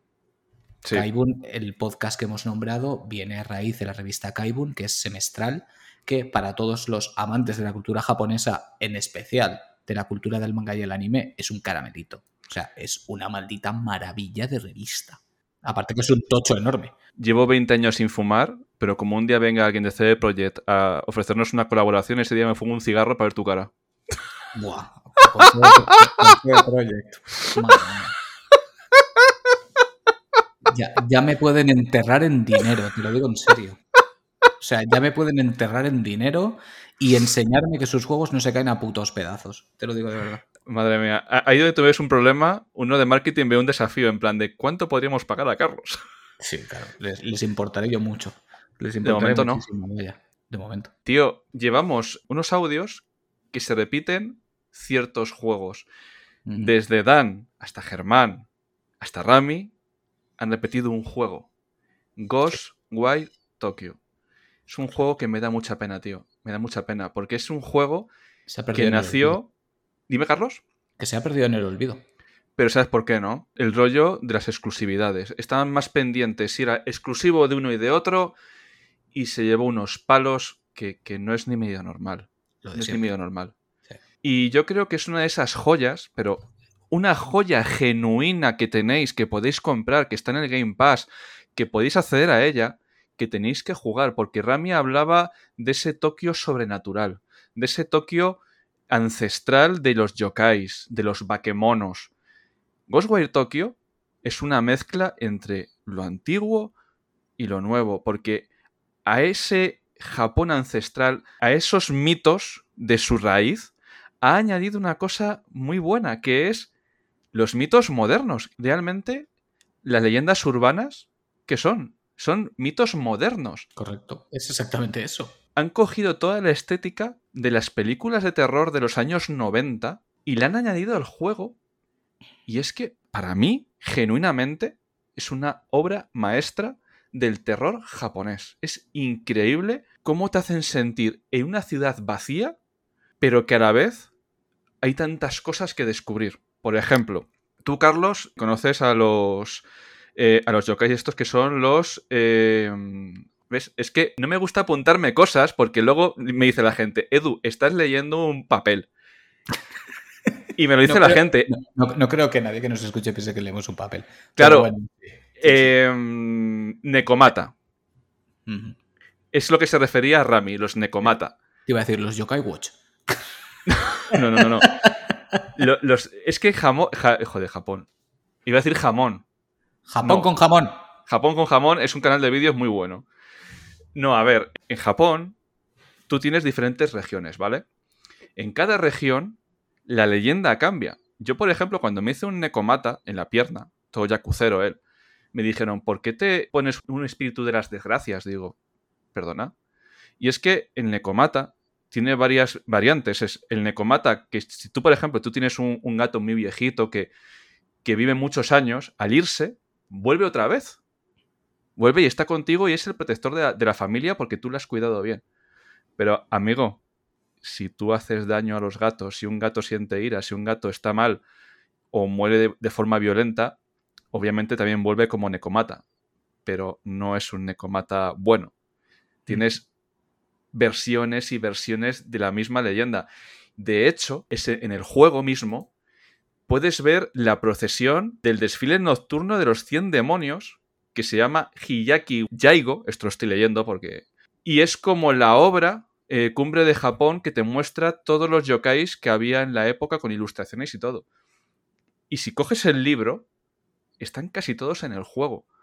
Yo de verdad, de hecho en, en Telegram creo que lo estaba jugando a Lundra, Ujú.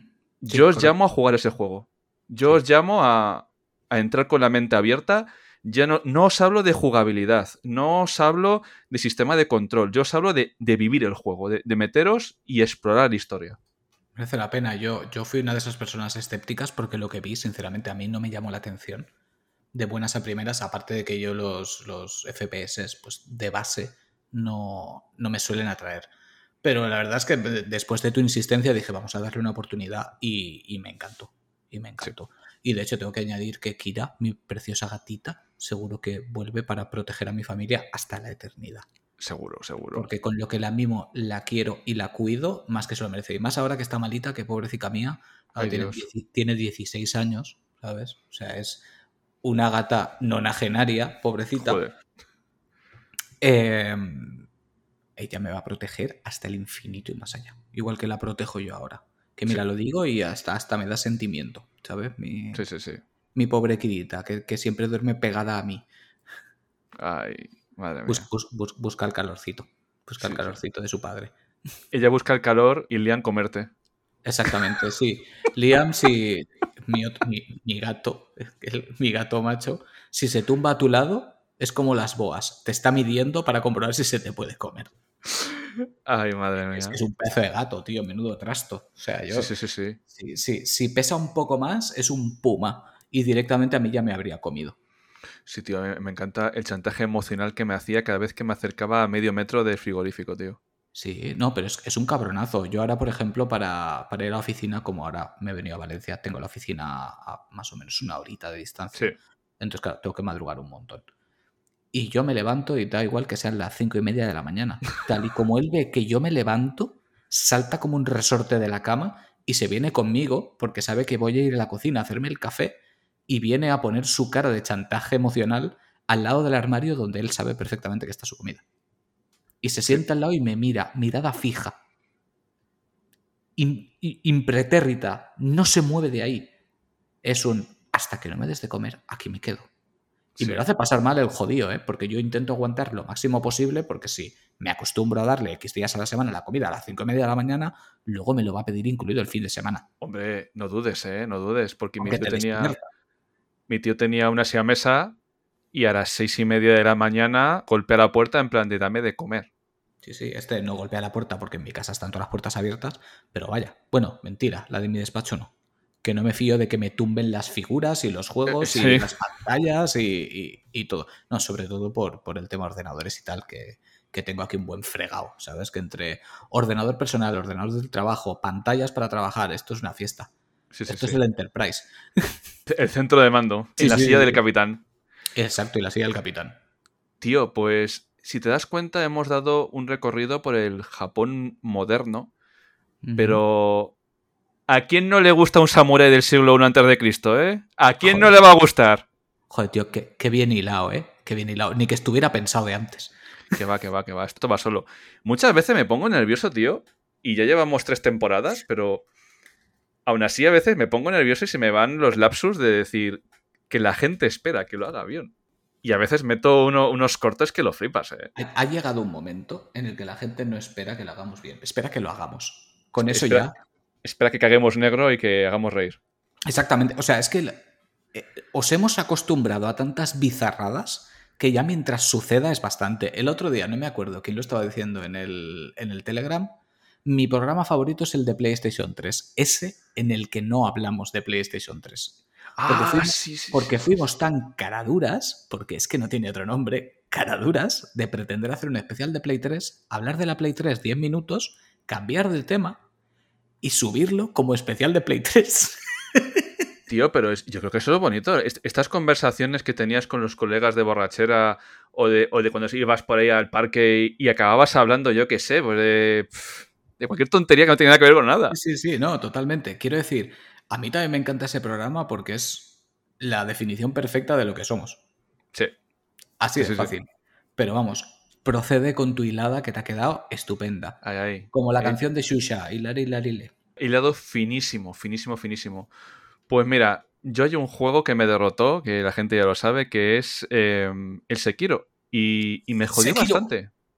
Sí, sí. Me jodió bastante porque tenía una atención al detalle, tenía un universo, tenía unos personajes, bueno, es que es From Software, o sea, que lo único que me sacaba del juego era el sistema de combate, es que lo tenía todo para ganarme. Su eje. Y de hecho, me he tragado programas enteros de lore y vídeos de lore y me, y me encanta la historia, pero porque no puedo avanzar y así por lo menos disfruto el juego. ¿Y sabes quién hizo un programa cojonudo de lore? ¿Quién? No sé, un señor que se llama Jaime Brotons, en Reserva No, de. Matá. No, no me suena. No, no sé quién es. Brotons, la, la O es muda. La- la- Nos va a matar, ¿eh? Nos va a matar. Con la O muda. Es que en realidad tiene dos Os. Es. Brotons, pero se pronuncia Brotons. Coño, como fartons. Joder, es que, es, es que echo de menos, tío, los fartones. Madre mía, madre mía, la reserva de maná que estamos perdiendo ahora mismo, ¿eh? La reserva de maná que estamos perdiendo ahora mismo. Vamos a buscar unas pociones y que Jaime nos cuente lo suyo. Dentro, Jaime. Muy buenas, Carlos y Edu, ¿qué tal? ¿Cómo estáis? Muy buenas, Canagowers. Eh, pues acudo a la llamada una vez más y todas las que hagan falta, por supuesto, para hablar de Sekiro, ¿eh? ese juego de Front Software que fue ganador del GOTY 2019, eh, merecido. Yo la verdad es que mi favorito aquel año hubiera sido, hubiera sido no, era Death Stranding, pero es uno de estos casos en los que no gana tu favorito, pero te parece bien porque la verdad es que Death Stranding seguramente fuera el segundo juego que, que más me gustó ese año y me parece que From Software lo volvió a hacer. Eh, estaba en una época, está en una época dorada. Venía de Dark Souls 3, eh, anteriormente Bloodborne, eh, luego nos llegaría Elden Ring y qué decir de este pedazo de juego de samuráis. Yo lo disfruté un montón. Fíjate que eh, le metí 70 horas. 70 horas. No sé si hice un parón de por medio, porque creo en los juegos de From Software normalmente hago un descansito y lo dejo un tiempo en barbecho, lo retomo y ya me lo termino de pasar. En este no, no recuerdo si fue así, seguramente lo fuera, pero le metí 70 horas hasta llegar al jefe, al jefe final que, con el que no pude. Ahí me quedé. Y alguna vez lo he intentado, pero claro, no tienes esa soltura para, para enfrentarte a él que, que- requiere de mucha habilidad, ¿no? Porque si algo bueno tiene, eh, tiene Sekiro, algo bueno o algo malo, ¿no? Es que nos puso a todos al mismo nivel, tanto a los que venían ya experimentados de los Souls y de Bloodborne, como a los que no habían tocado un juego de Front Software, ya que es un juego, este Sekiro, en el que no subes de nivel. Eh, tienes que entrar en el combate que te proponen, mm, si no el mejor, uno de los mejores combates de sistema de combate de la historia, con el tema de los parries, de bajar la barra de defensa. si quieres ser un. Pues bueno, sacarle todo el jugo, también el uso de las prótesis Shinobi. Y es un juego que a mí me fascinó, eh, tanto por su apartado artístico que es increíble. A mí la, la ambientación japonesa me encanta y más con esta eh, ambientación inventada, con esta mitología marca de la casa, ¿no? Basada obviamente en algo real, pero con ese filtro de, de Front Software. Una historia alucinante que cuando te pasa el juego dices, hostia, pues la he entendido la historia. Bueno, bueno. Esto es como la cebolla, ¿no? Con muchas capas. Tú has entendido la primera, pero luego hay muchas capas eh, dentro que hay que ir desgranando, estudiando a través de, pues como siempre, ¿no? De los objetos, de esos diálogos con NPCs, en fin, me parece una, una obra colosal. Eh, de hecho, la parte de, de- del manantial, del Palacio del Manantial, de- me parece de lo mejorcito que ha hecho From Software nunca.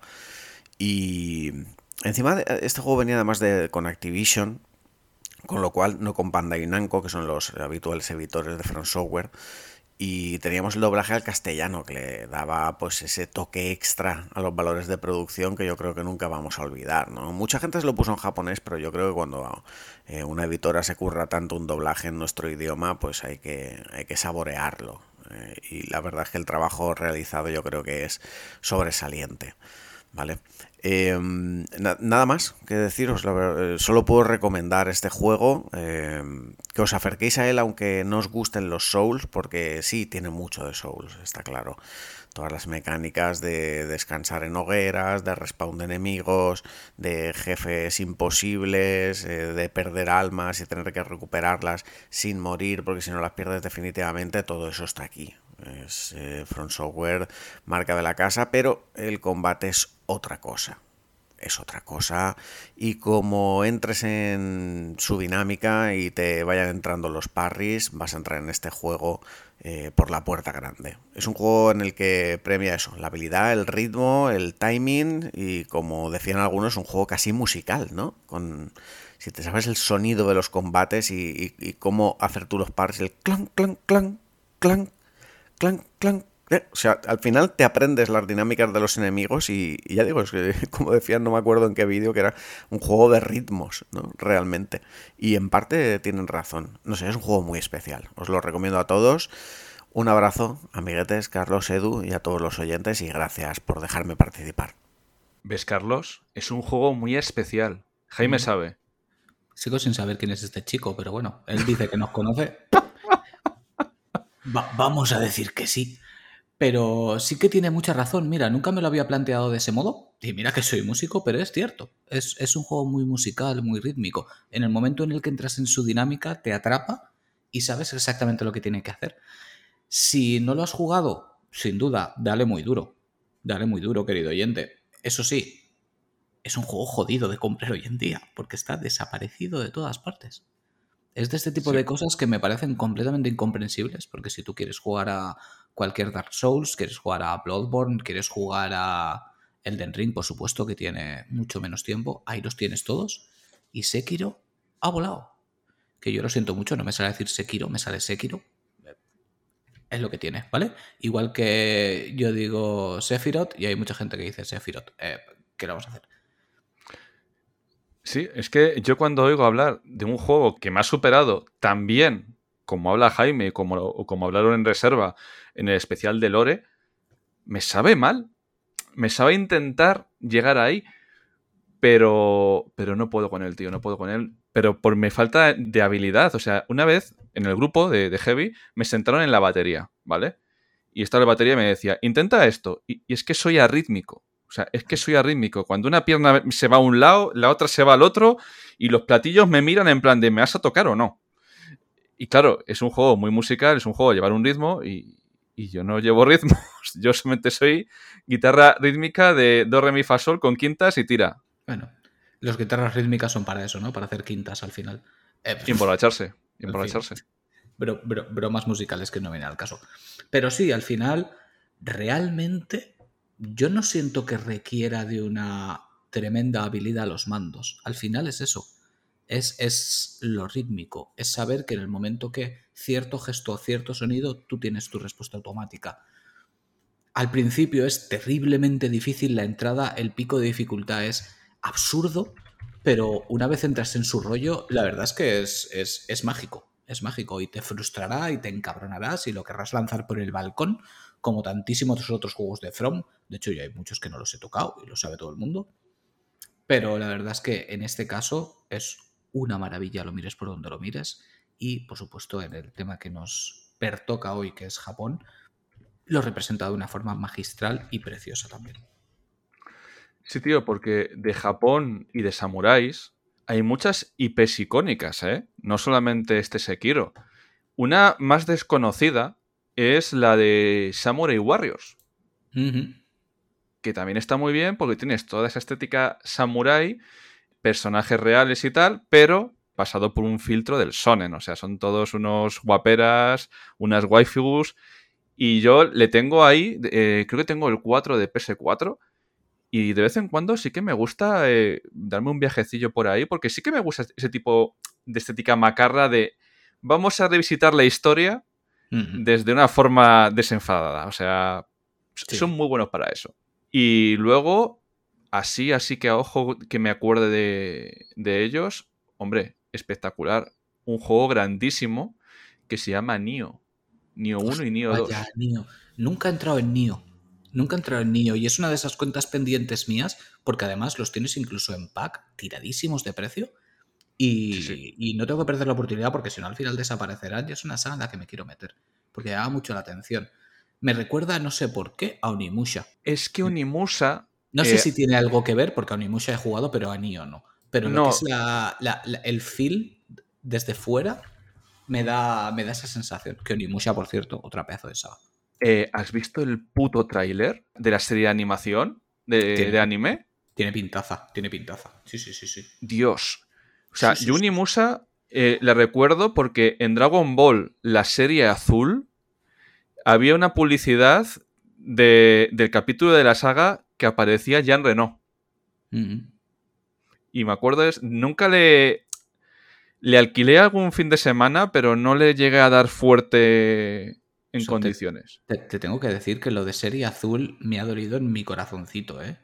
Me en mi corazoncito. Que nosotros somos de la serie blanca y de la serie roja, ¿eh? No de la amarilla y de la azul. Eh, campeón, tú porque estabas en Valencia, pero es que había cosas que no llegaban. Que, que yo vivía carne de kiosco.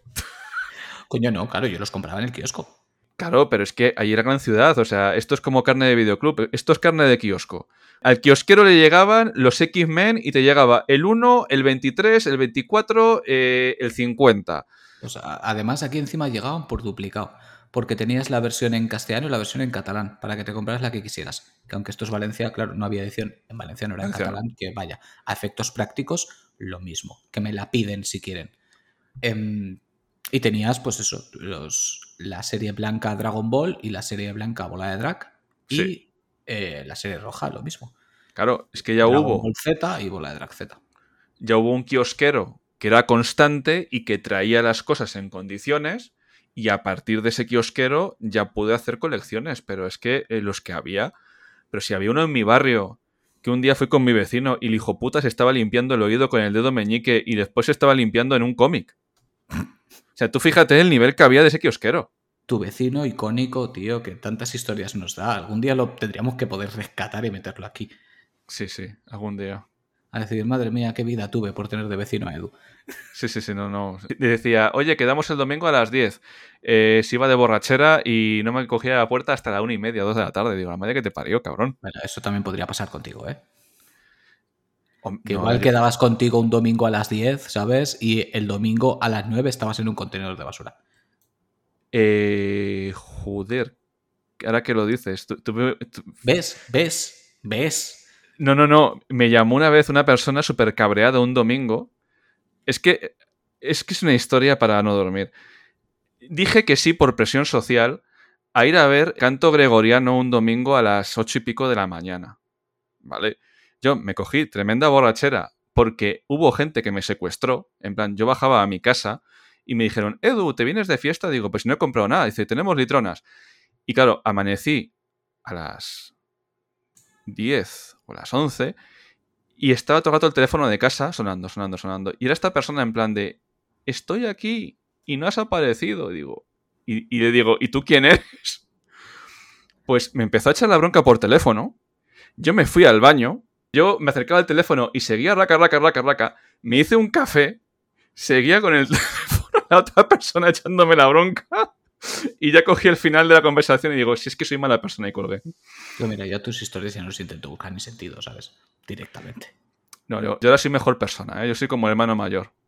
Yo las liaba, pero ahora ya, Pero ahora ya no tanto. ya no tanto. Lo que tienes que hacer es cuidarte. Sí, Eso sí. es lo que tienes que hacer. Te tienes que Me ha dicho, ya me ha dicho el médico que, joder. madre Que te cuides. Que te Sí. cuides. Que me parece de puta madre que vayas al gimnasio, pero luego cómeme bien. Hombre, Que luego, no, sí, me he ido a entrenar. Y luego subes una foto de una hamburguesa con tres lonchas de panceta dentro, ¿sabes? Y, Ay, qué- y, y qué una bacon cheese fries y, y de postres siete mochis. Y decimos, ven, ¿para qué has ido a entrenar? y de beber almóndigas ahí. Exacto. De Pues beber sí. me trituras unas albóndigas. Oye, pues he perdido 7 kilos, ¿eh? Ah, muy bien.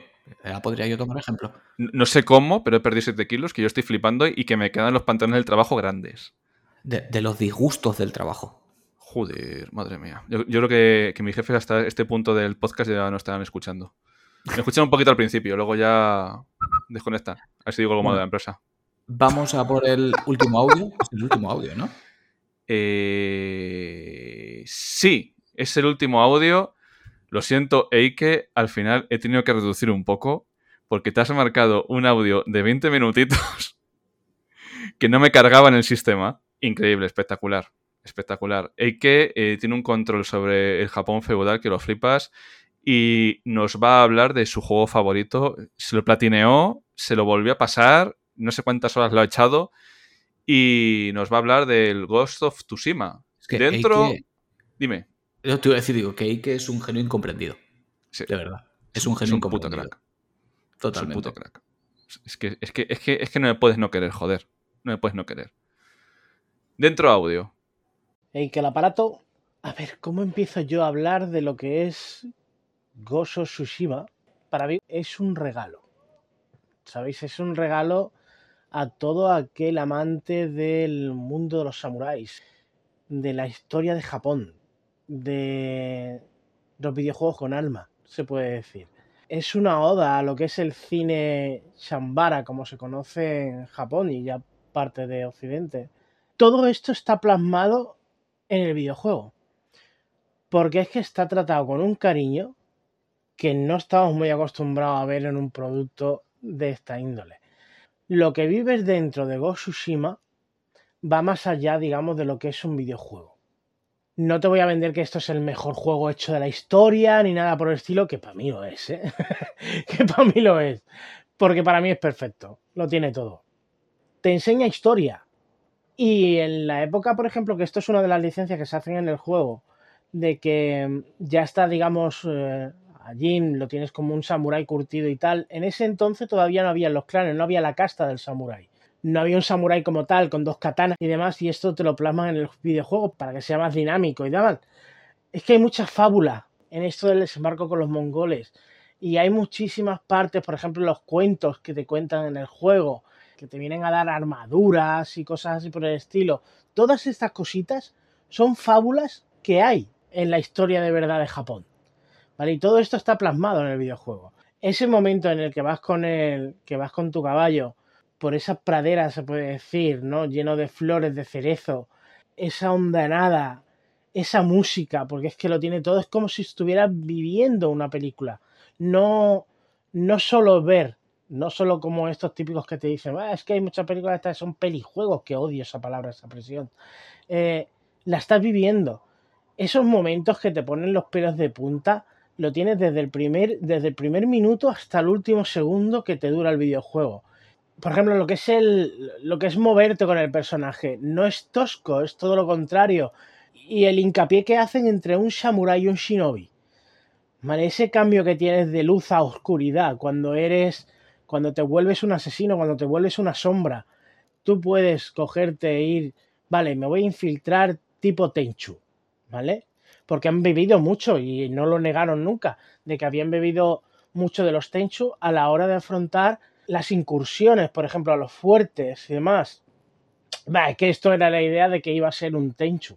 La figura del samurái se ha distorsionado mucho al cabo de los años por, el cine, por, eh, por las leyendas, por no sé cuántos. Pero es que, tal y como te lo plasman en el, en el videojuego, es lo que tú, tú tienes tu idea de lo que era un samurái, un hombre de honor. ¿sabes? Eh, si algo sabemos por la historia de Japón, es que algo que tienen muy arriesgado ellos o muy agarrado en, eh, en sí mismos es, sí, ese, ese orgullo, ese amor propio, ese honor.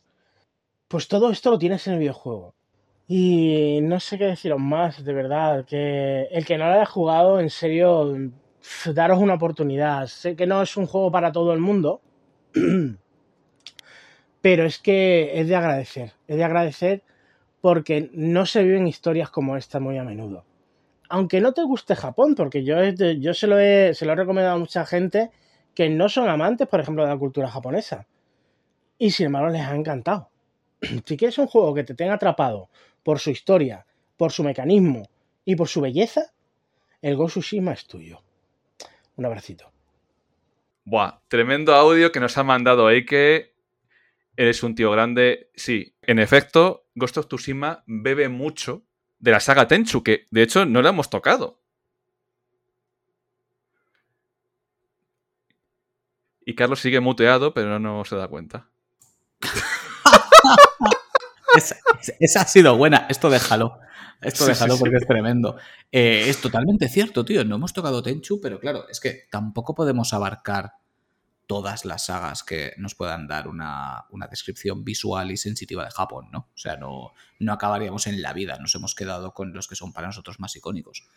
Pero sí que es cierto que Tenchu es una saga consolera, porque mira que tiene ya su tiempo difícil como la madre que la parió. Sí, sí, sí. Y, y sí que es cierto que tiene, tiene un regustillo Tenchu. Tiene un regustillo Tenchu.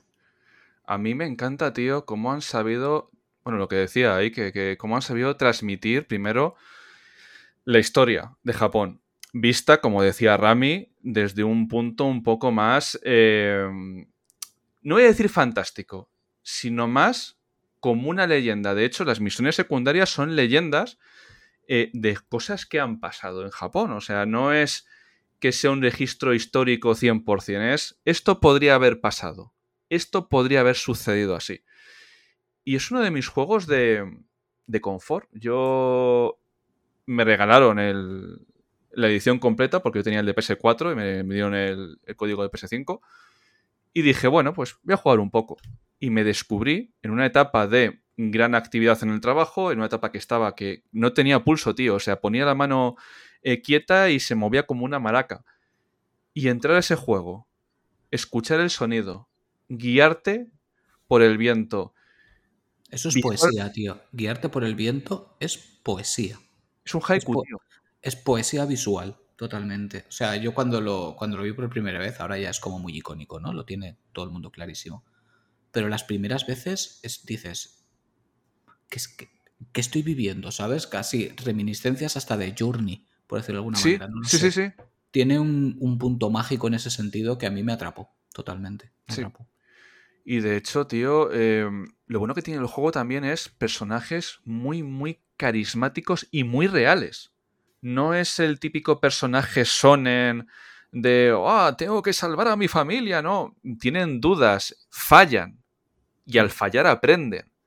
El enemigo mongol no es el típico mongol, ah, Lisa, vamos a matar gente. No, no, o sea, el tío tiene una estrategia, el tío es civilizado, el tío intenta negociar duramente, de forma cruel, pero intenta negociar, en plan de, te unes a mí y adquieres mis ventajas y te unes a la horda, o muerte. Y ves cómo hay personajes que, que cambian de lado y sobre todo es la batalla de qué es lo correcto y qué es lo bueno. Porque lo bueno no puede ser lo correcto. Es un, un discurso moral que tiene el juego que de las IPs que ha sacado Sony nuevas en PlayStation 4, eh, yo creo que es mi favorita. ¿eh? Sí, sí, tiene, tiene ese punto que también tiene los Judgment, por hilarlo un poquito Sí. con, con el principio del podcast, de muchas veces para ti lo necesario no es precisamente lo bueno. Sí, Y a veces puedes dudar, puedes tomar decisiones de dudosa moralidad en pos de lo que tú realmente sientes que es lo correcto. sí, ¿sabes? Y eso es algo que está, está muy bien representado, al igual que a la inversa, ¿sabes? Lo que, lo que parece ser lo bueno no tiene por qué necesariamente serlo. Y mira, yo es un juego que, que- que me castigo a mí mismo por no haberlo jugado antes, porque yo compré en su momento de salida la edición de Steelbook, que mira que yo no soy ni de comprar las ediciones de Steelbook. Sí. Y ahí se quedó en la estantería. Y lo jugué en la versión Director's Cut. Fíjate. ¿Sabes? Que yo sí que la. Yo sí que la, la pude adquirir en su momento. Porque dije, bueno, venga, va. Ya que ha salido esta versión expandida, a ver si está el juego. Y, y- y sucedió. Sí, y sí. la jugué. Y luego ya nos vino esta oportunidad de tener la clave que te dije, adelante, tírale tú, que yo ya. Ya he jugado la Director's Cut. Director's Cut, perdón. Y, y- y, joder, pues lo mismo que con otras sagas, ¿no? Que descubres más tarde. Bendita la hora en la que por fin dije, vamos a jugar a esto. Sí, sí. Porque es, es pura poesía visual y espero, sinceramente, que haya una segunda parte. Estoy prácticamente seguro que la habrá. sí. es- es- Sucker Punch lleva mucho tiempo calladito y. Y, y un día nos darán el susto. Sí, sí, sí, sí. De repente llegará un state of play y cuando nadie se lo espere y todo el mundo está diciendo Silksong, de repente aparecerá esto. Sí, sí. De hecho, el enfoque que tiene este juego de lo sobrenatural me parece maravilloso porque todo lo sobrenatural que te puedes encontrar en el juego tiene una explicación natural, pero a la vez te deja el pozo de la duda. te deja. Mm. ¿Esto ha sido así? Y, y, tío, el modo foto. El- es que el modo foto es. Tú, tú- tú y los modo foto. Claro, pero es que yo lo valoro mucho. Lo valoro mucho. No, sí, sí, sí, sí. Y como tú, muchísima gente. Yo soy un sosainas y no lo valoro tanto. Pero, hostia, triunfan muchísimo. Y en el caso de este juego hay que decirlo que es una salvajada. Es una maldita salvajada lo bueno que es. Sí, tío, y además, mira, este programa que dirá la gente, joder, hacéis recomendaciones, ponéis audios, no es tan fluido como siempre, pero este programa nace de cuántas veces nos han hecho una pregunta de ¿me gusta Japón? ¿A qué juego? Totalmente. Ese es el espíritu.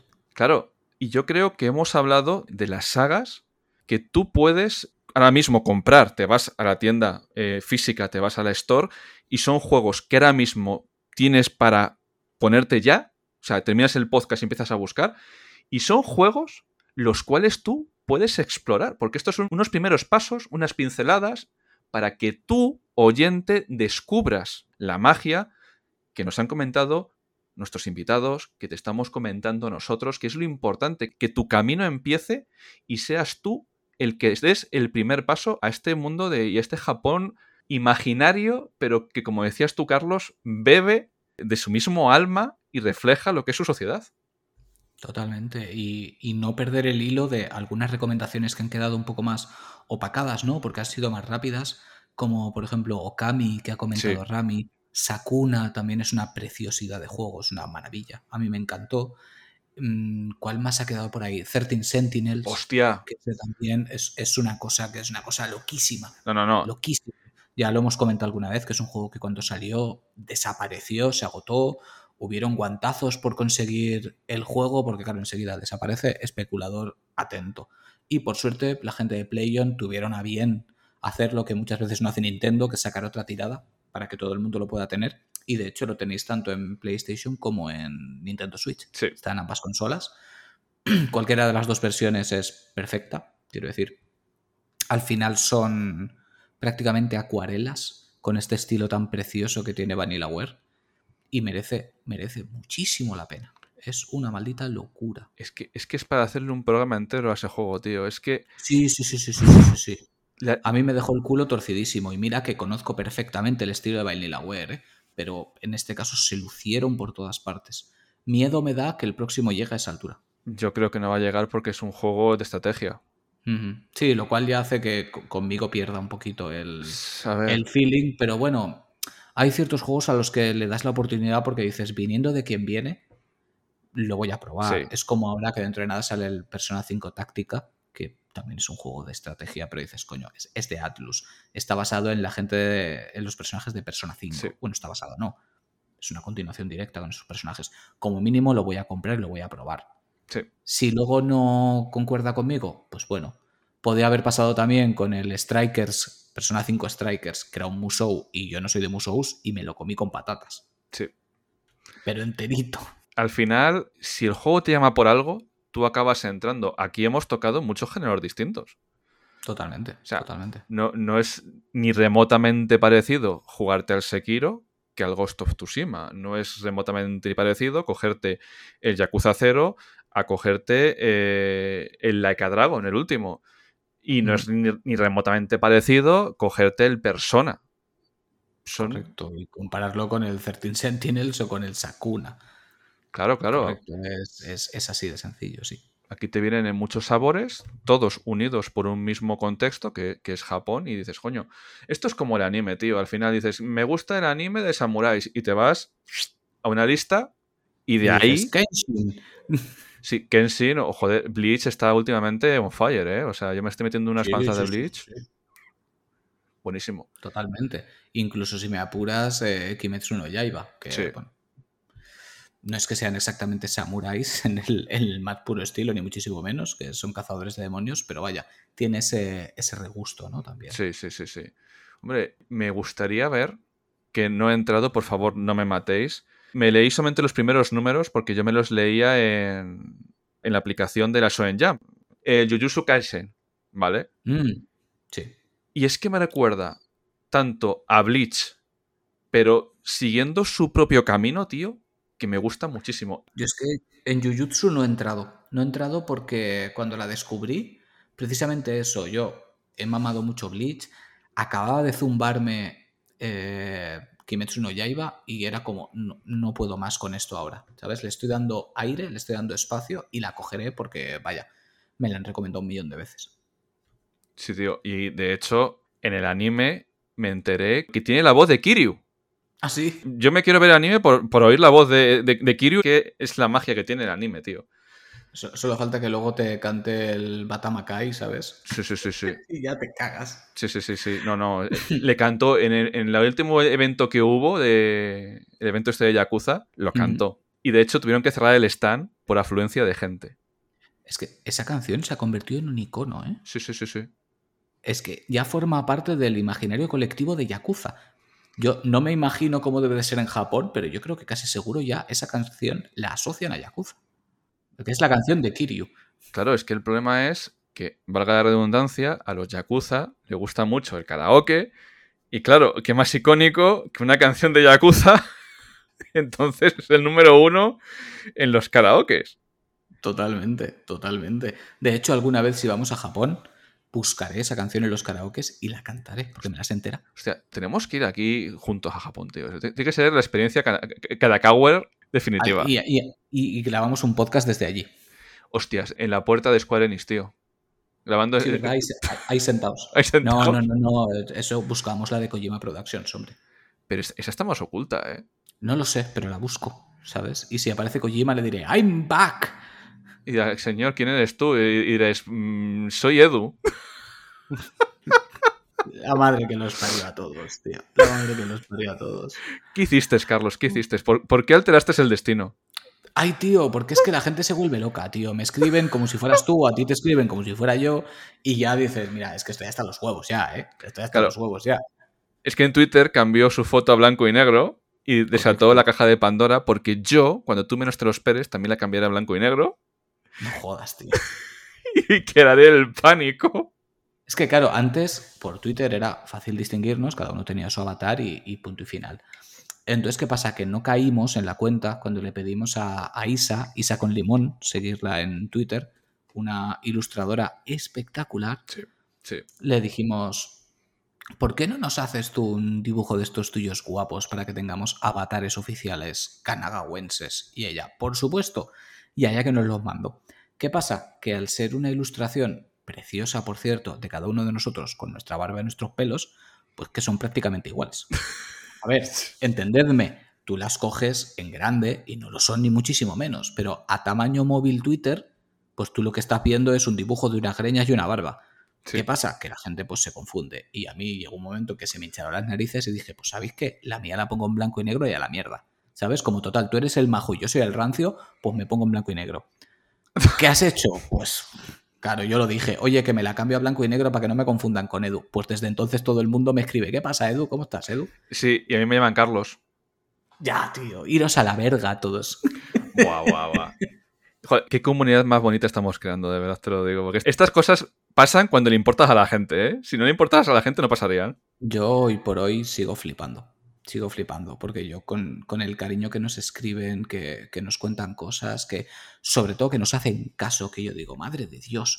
O sea, el, el peso de la responsabilidad de decir, este juego es una pasada, y que de repente en el Telegram 10 personas lo han comprado y dices, la madre que me parió. O sea, estás jugando con el dinero de la gente. Quiero decir, la honestidad por delante. Claro, ahora nos sentimos en este punto de vista en el que se siente gente infinitamente más grande que nosotros y que así siga siendo, que recomiendan cualquier cosa, ¿sabes? Bajo ciertos parámetros y joder, yo soy incapaz. Yo Yo, soy incapaz. Es que no puedo. Es que el, el vínculo de la confianza, si lo pierdes, ya no tienes nada. Es así de sencillo. Para mí ahora mismo lo más importante de todo es que mi audiencia tenga el tamaño que tenga, confía en mí. Y eso para mí es lo principal. Si sucede cualquier cosa que puede quebrar esa confianza, esto ya no tiene ningún sentido. Así de fácil. Esto es como Tony Montana, o sea, solo tengo mis cojones y mi palabra. Y si pierdes uno de los dos. Exactamente. De hecho, si te das cuenta, yo a veces hablo muy bien de juegos, pero tampoco digo, hey, tío, cómpratelo. Mm. Cuando digo cómpratelo, es porque un juego me ha flipado muchísimo y si alguien me dice, Edu, es una puta mierda, le pregunto, ¿por qué? ¿Por qué? Correcto. Claro. Porque puede ser que un juego no te guste, pero tampoco te voy a recomendar un juego que a mí no me flipe. Vamos, de hecho. Baldur's Gate, a mí los de Larian no me pagan un duro, pero lo tengo comprado dos veces. Bueno, mi mujer me le regaló dos veces. Porque yo pensaba que lo estaba pagando con mi tarjeta y al final me hizo la 314 y me lo regaló ella. Y es un juego que recomiendo, es un juego que pongo la mano en el fuego. Es un juego que, que digo, tío, cómpratelo. Y si alguien. Como todos los que hemos nombrado hoy. Claro, sí. e- Estos juegos son juegos de poner la mano en el fuego. De decir, oye, Nio me ha parecido X. Digo, vale, pues a mí me gustó por esto, por esto, por esto. Incluso juegos que, que nos derrotaron, como, como Sekiro, dices, coño, a Jaime le flipó.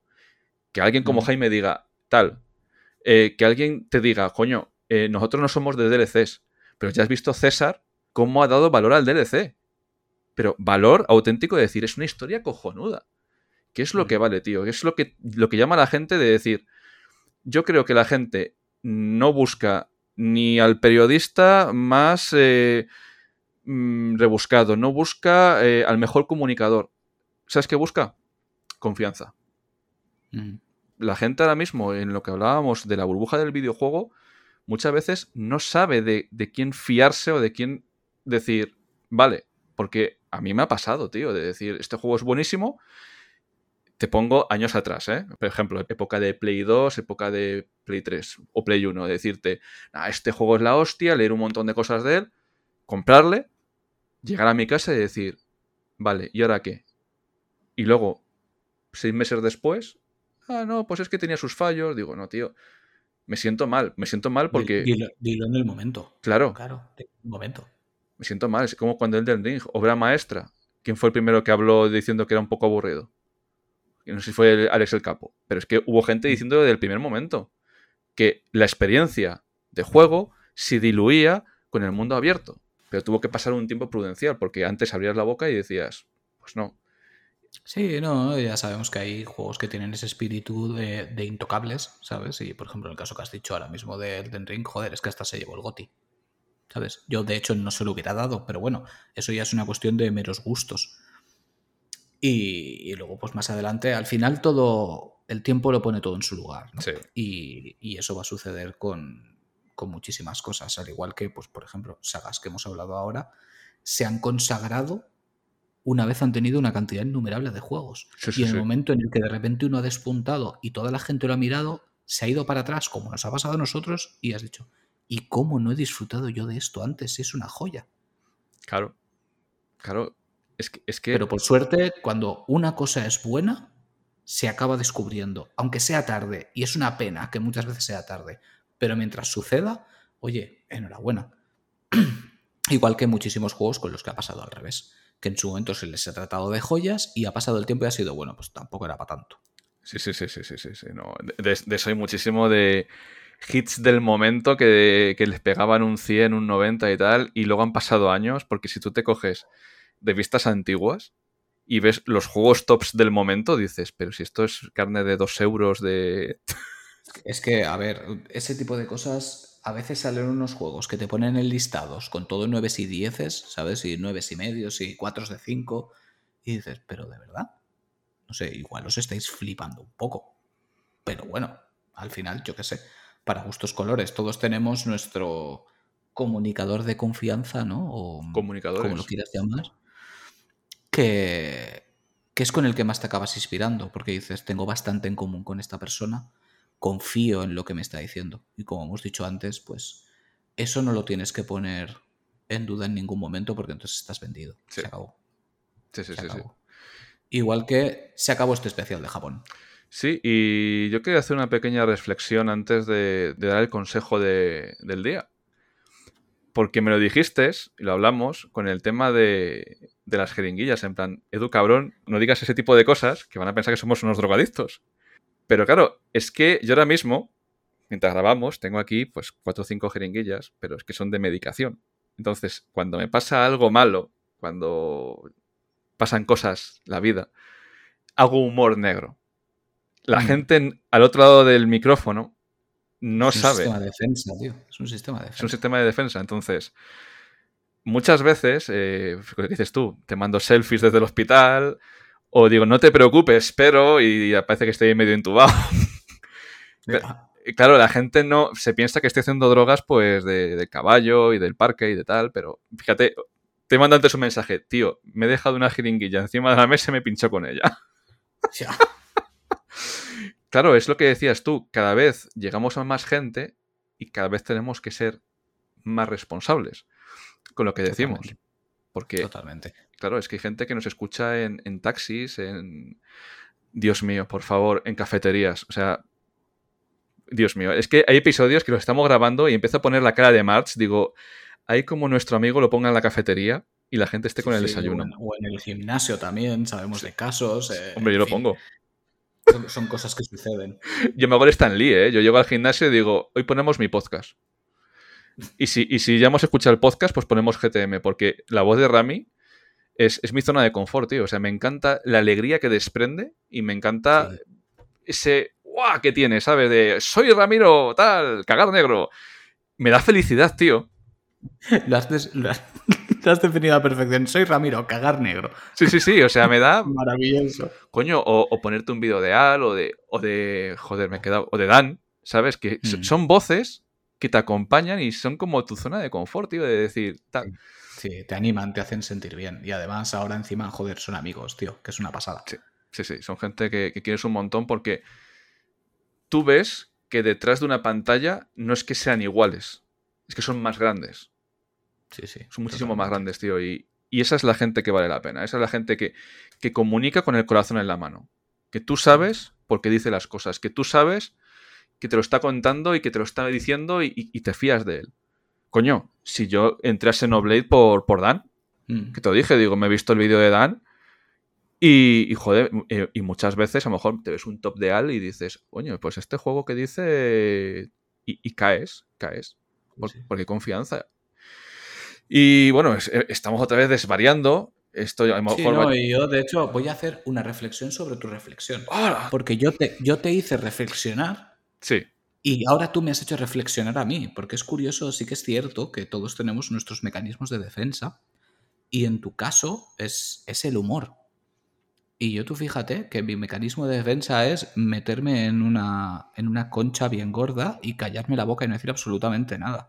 Lo que pasa es que las personas que te conocen, o en este caso tú, solo te hace falta escucharme. Y mira que yo intento que, no se noten las cosas. Soy así, o sea, no es, no es nada, me cuesta más expresar ciertas cosas. Y, hay veces que te mando un audio hablando de al- algo del podcast o de algo del día a día que no tenga nada que ver con nada que a mí me haga sentir mal. Pero te digo, no, tío, vale, pues esta tarde grabamos, no sé qué, no sé cuántos, y al momento, audio tuyo. Tío, ¿estás bien? ¿Sabes? Porque te estoy escuchando y no estás como siempre, porque ya se nota que tal. eh, ¿Qué ha pasado? Estás. Sí. Así son las cosas. ¿Sabes? Así son las cosas y pues eso, pues entre hermanos de distintas madres, pues nos apañamos como buenamente podemos. Y, y se trata de estar ahí, igual que nosotros para con nuestra audiencia. Y al final Estar es ahí. eso, estar, estar ahí. Yo muchas veces, para lo bueno y para lo malo, yo noto cuando tú estás mal o noto cuando alguien me está tangando en el tono de voz, ¿eh? O sea, es una cosa que tengo yo un Sí, no, detector.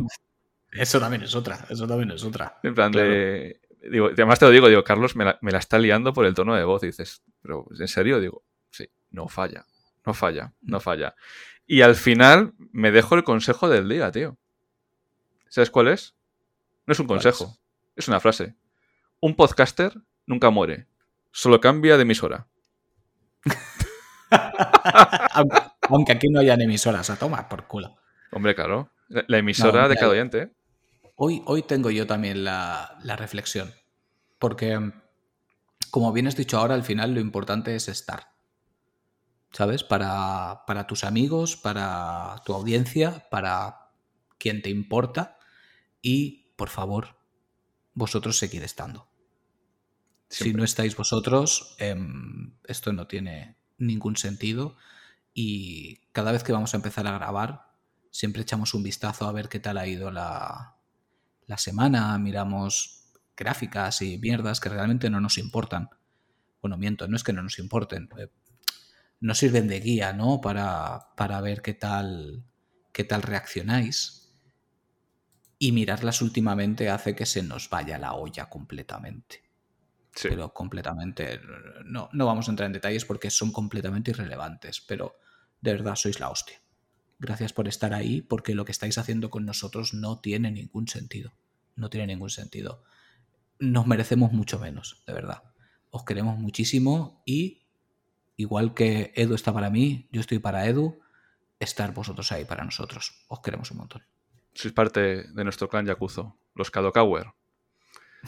Los dragones purpúreos, como decía ese desconocido Jaime Brotons. Sí, sí, sí, sí. Bueno, chicos, hasta aquí hemos llegado. Es podcast XXL. Yo creo que se va de las dos horitas. Y nos vemos en el siguiente episodio, que tenemos novedades este octubre. Tenemos mandanga, tenemos mandanga. Tenemos mandanga y tenemos sorpresa, ¿vale? Eh, Lo mismo ya lo habéis mucho. visto. Chao. Carlos, no me dicen nunca los chaus. Porque lo dices tú, tú eres el que cierra con el chau. Pero tú tienes que decir chao, chao, como los perros, chao, chao. Chau, chau. Como en Sevilla, sí. Chau, chau. Exactamente. Déjame que te acaricie el chau, chau. Adiós.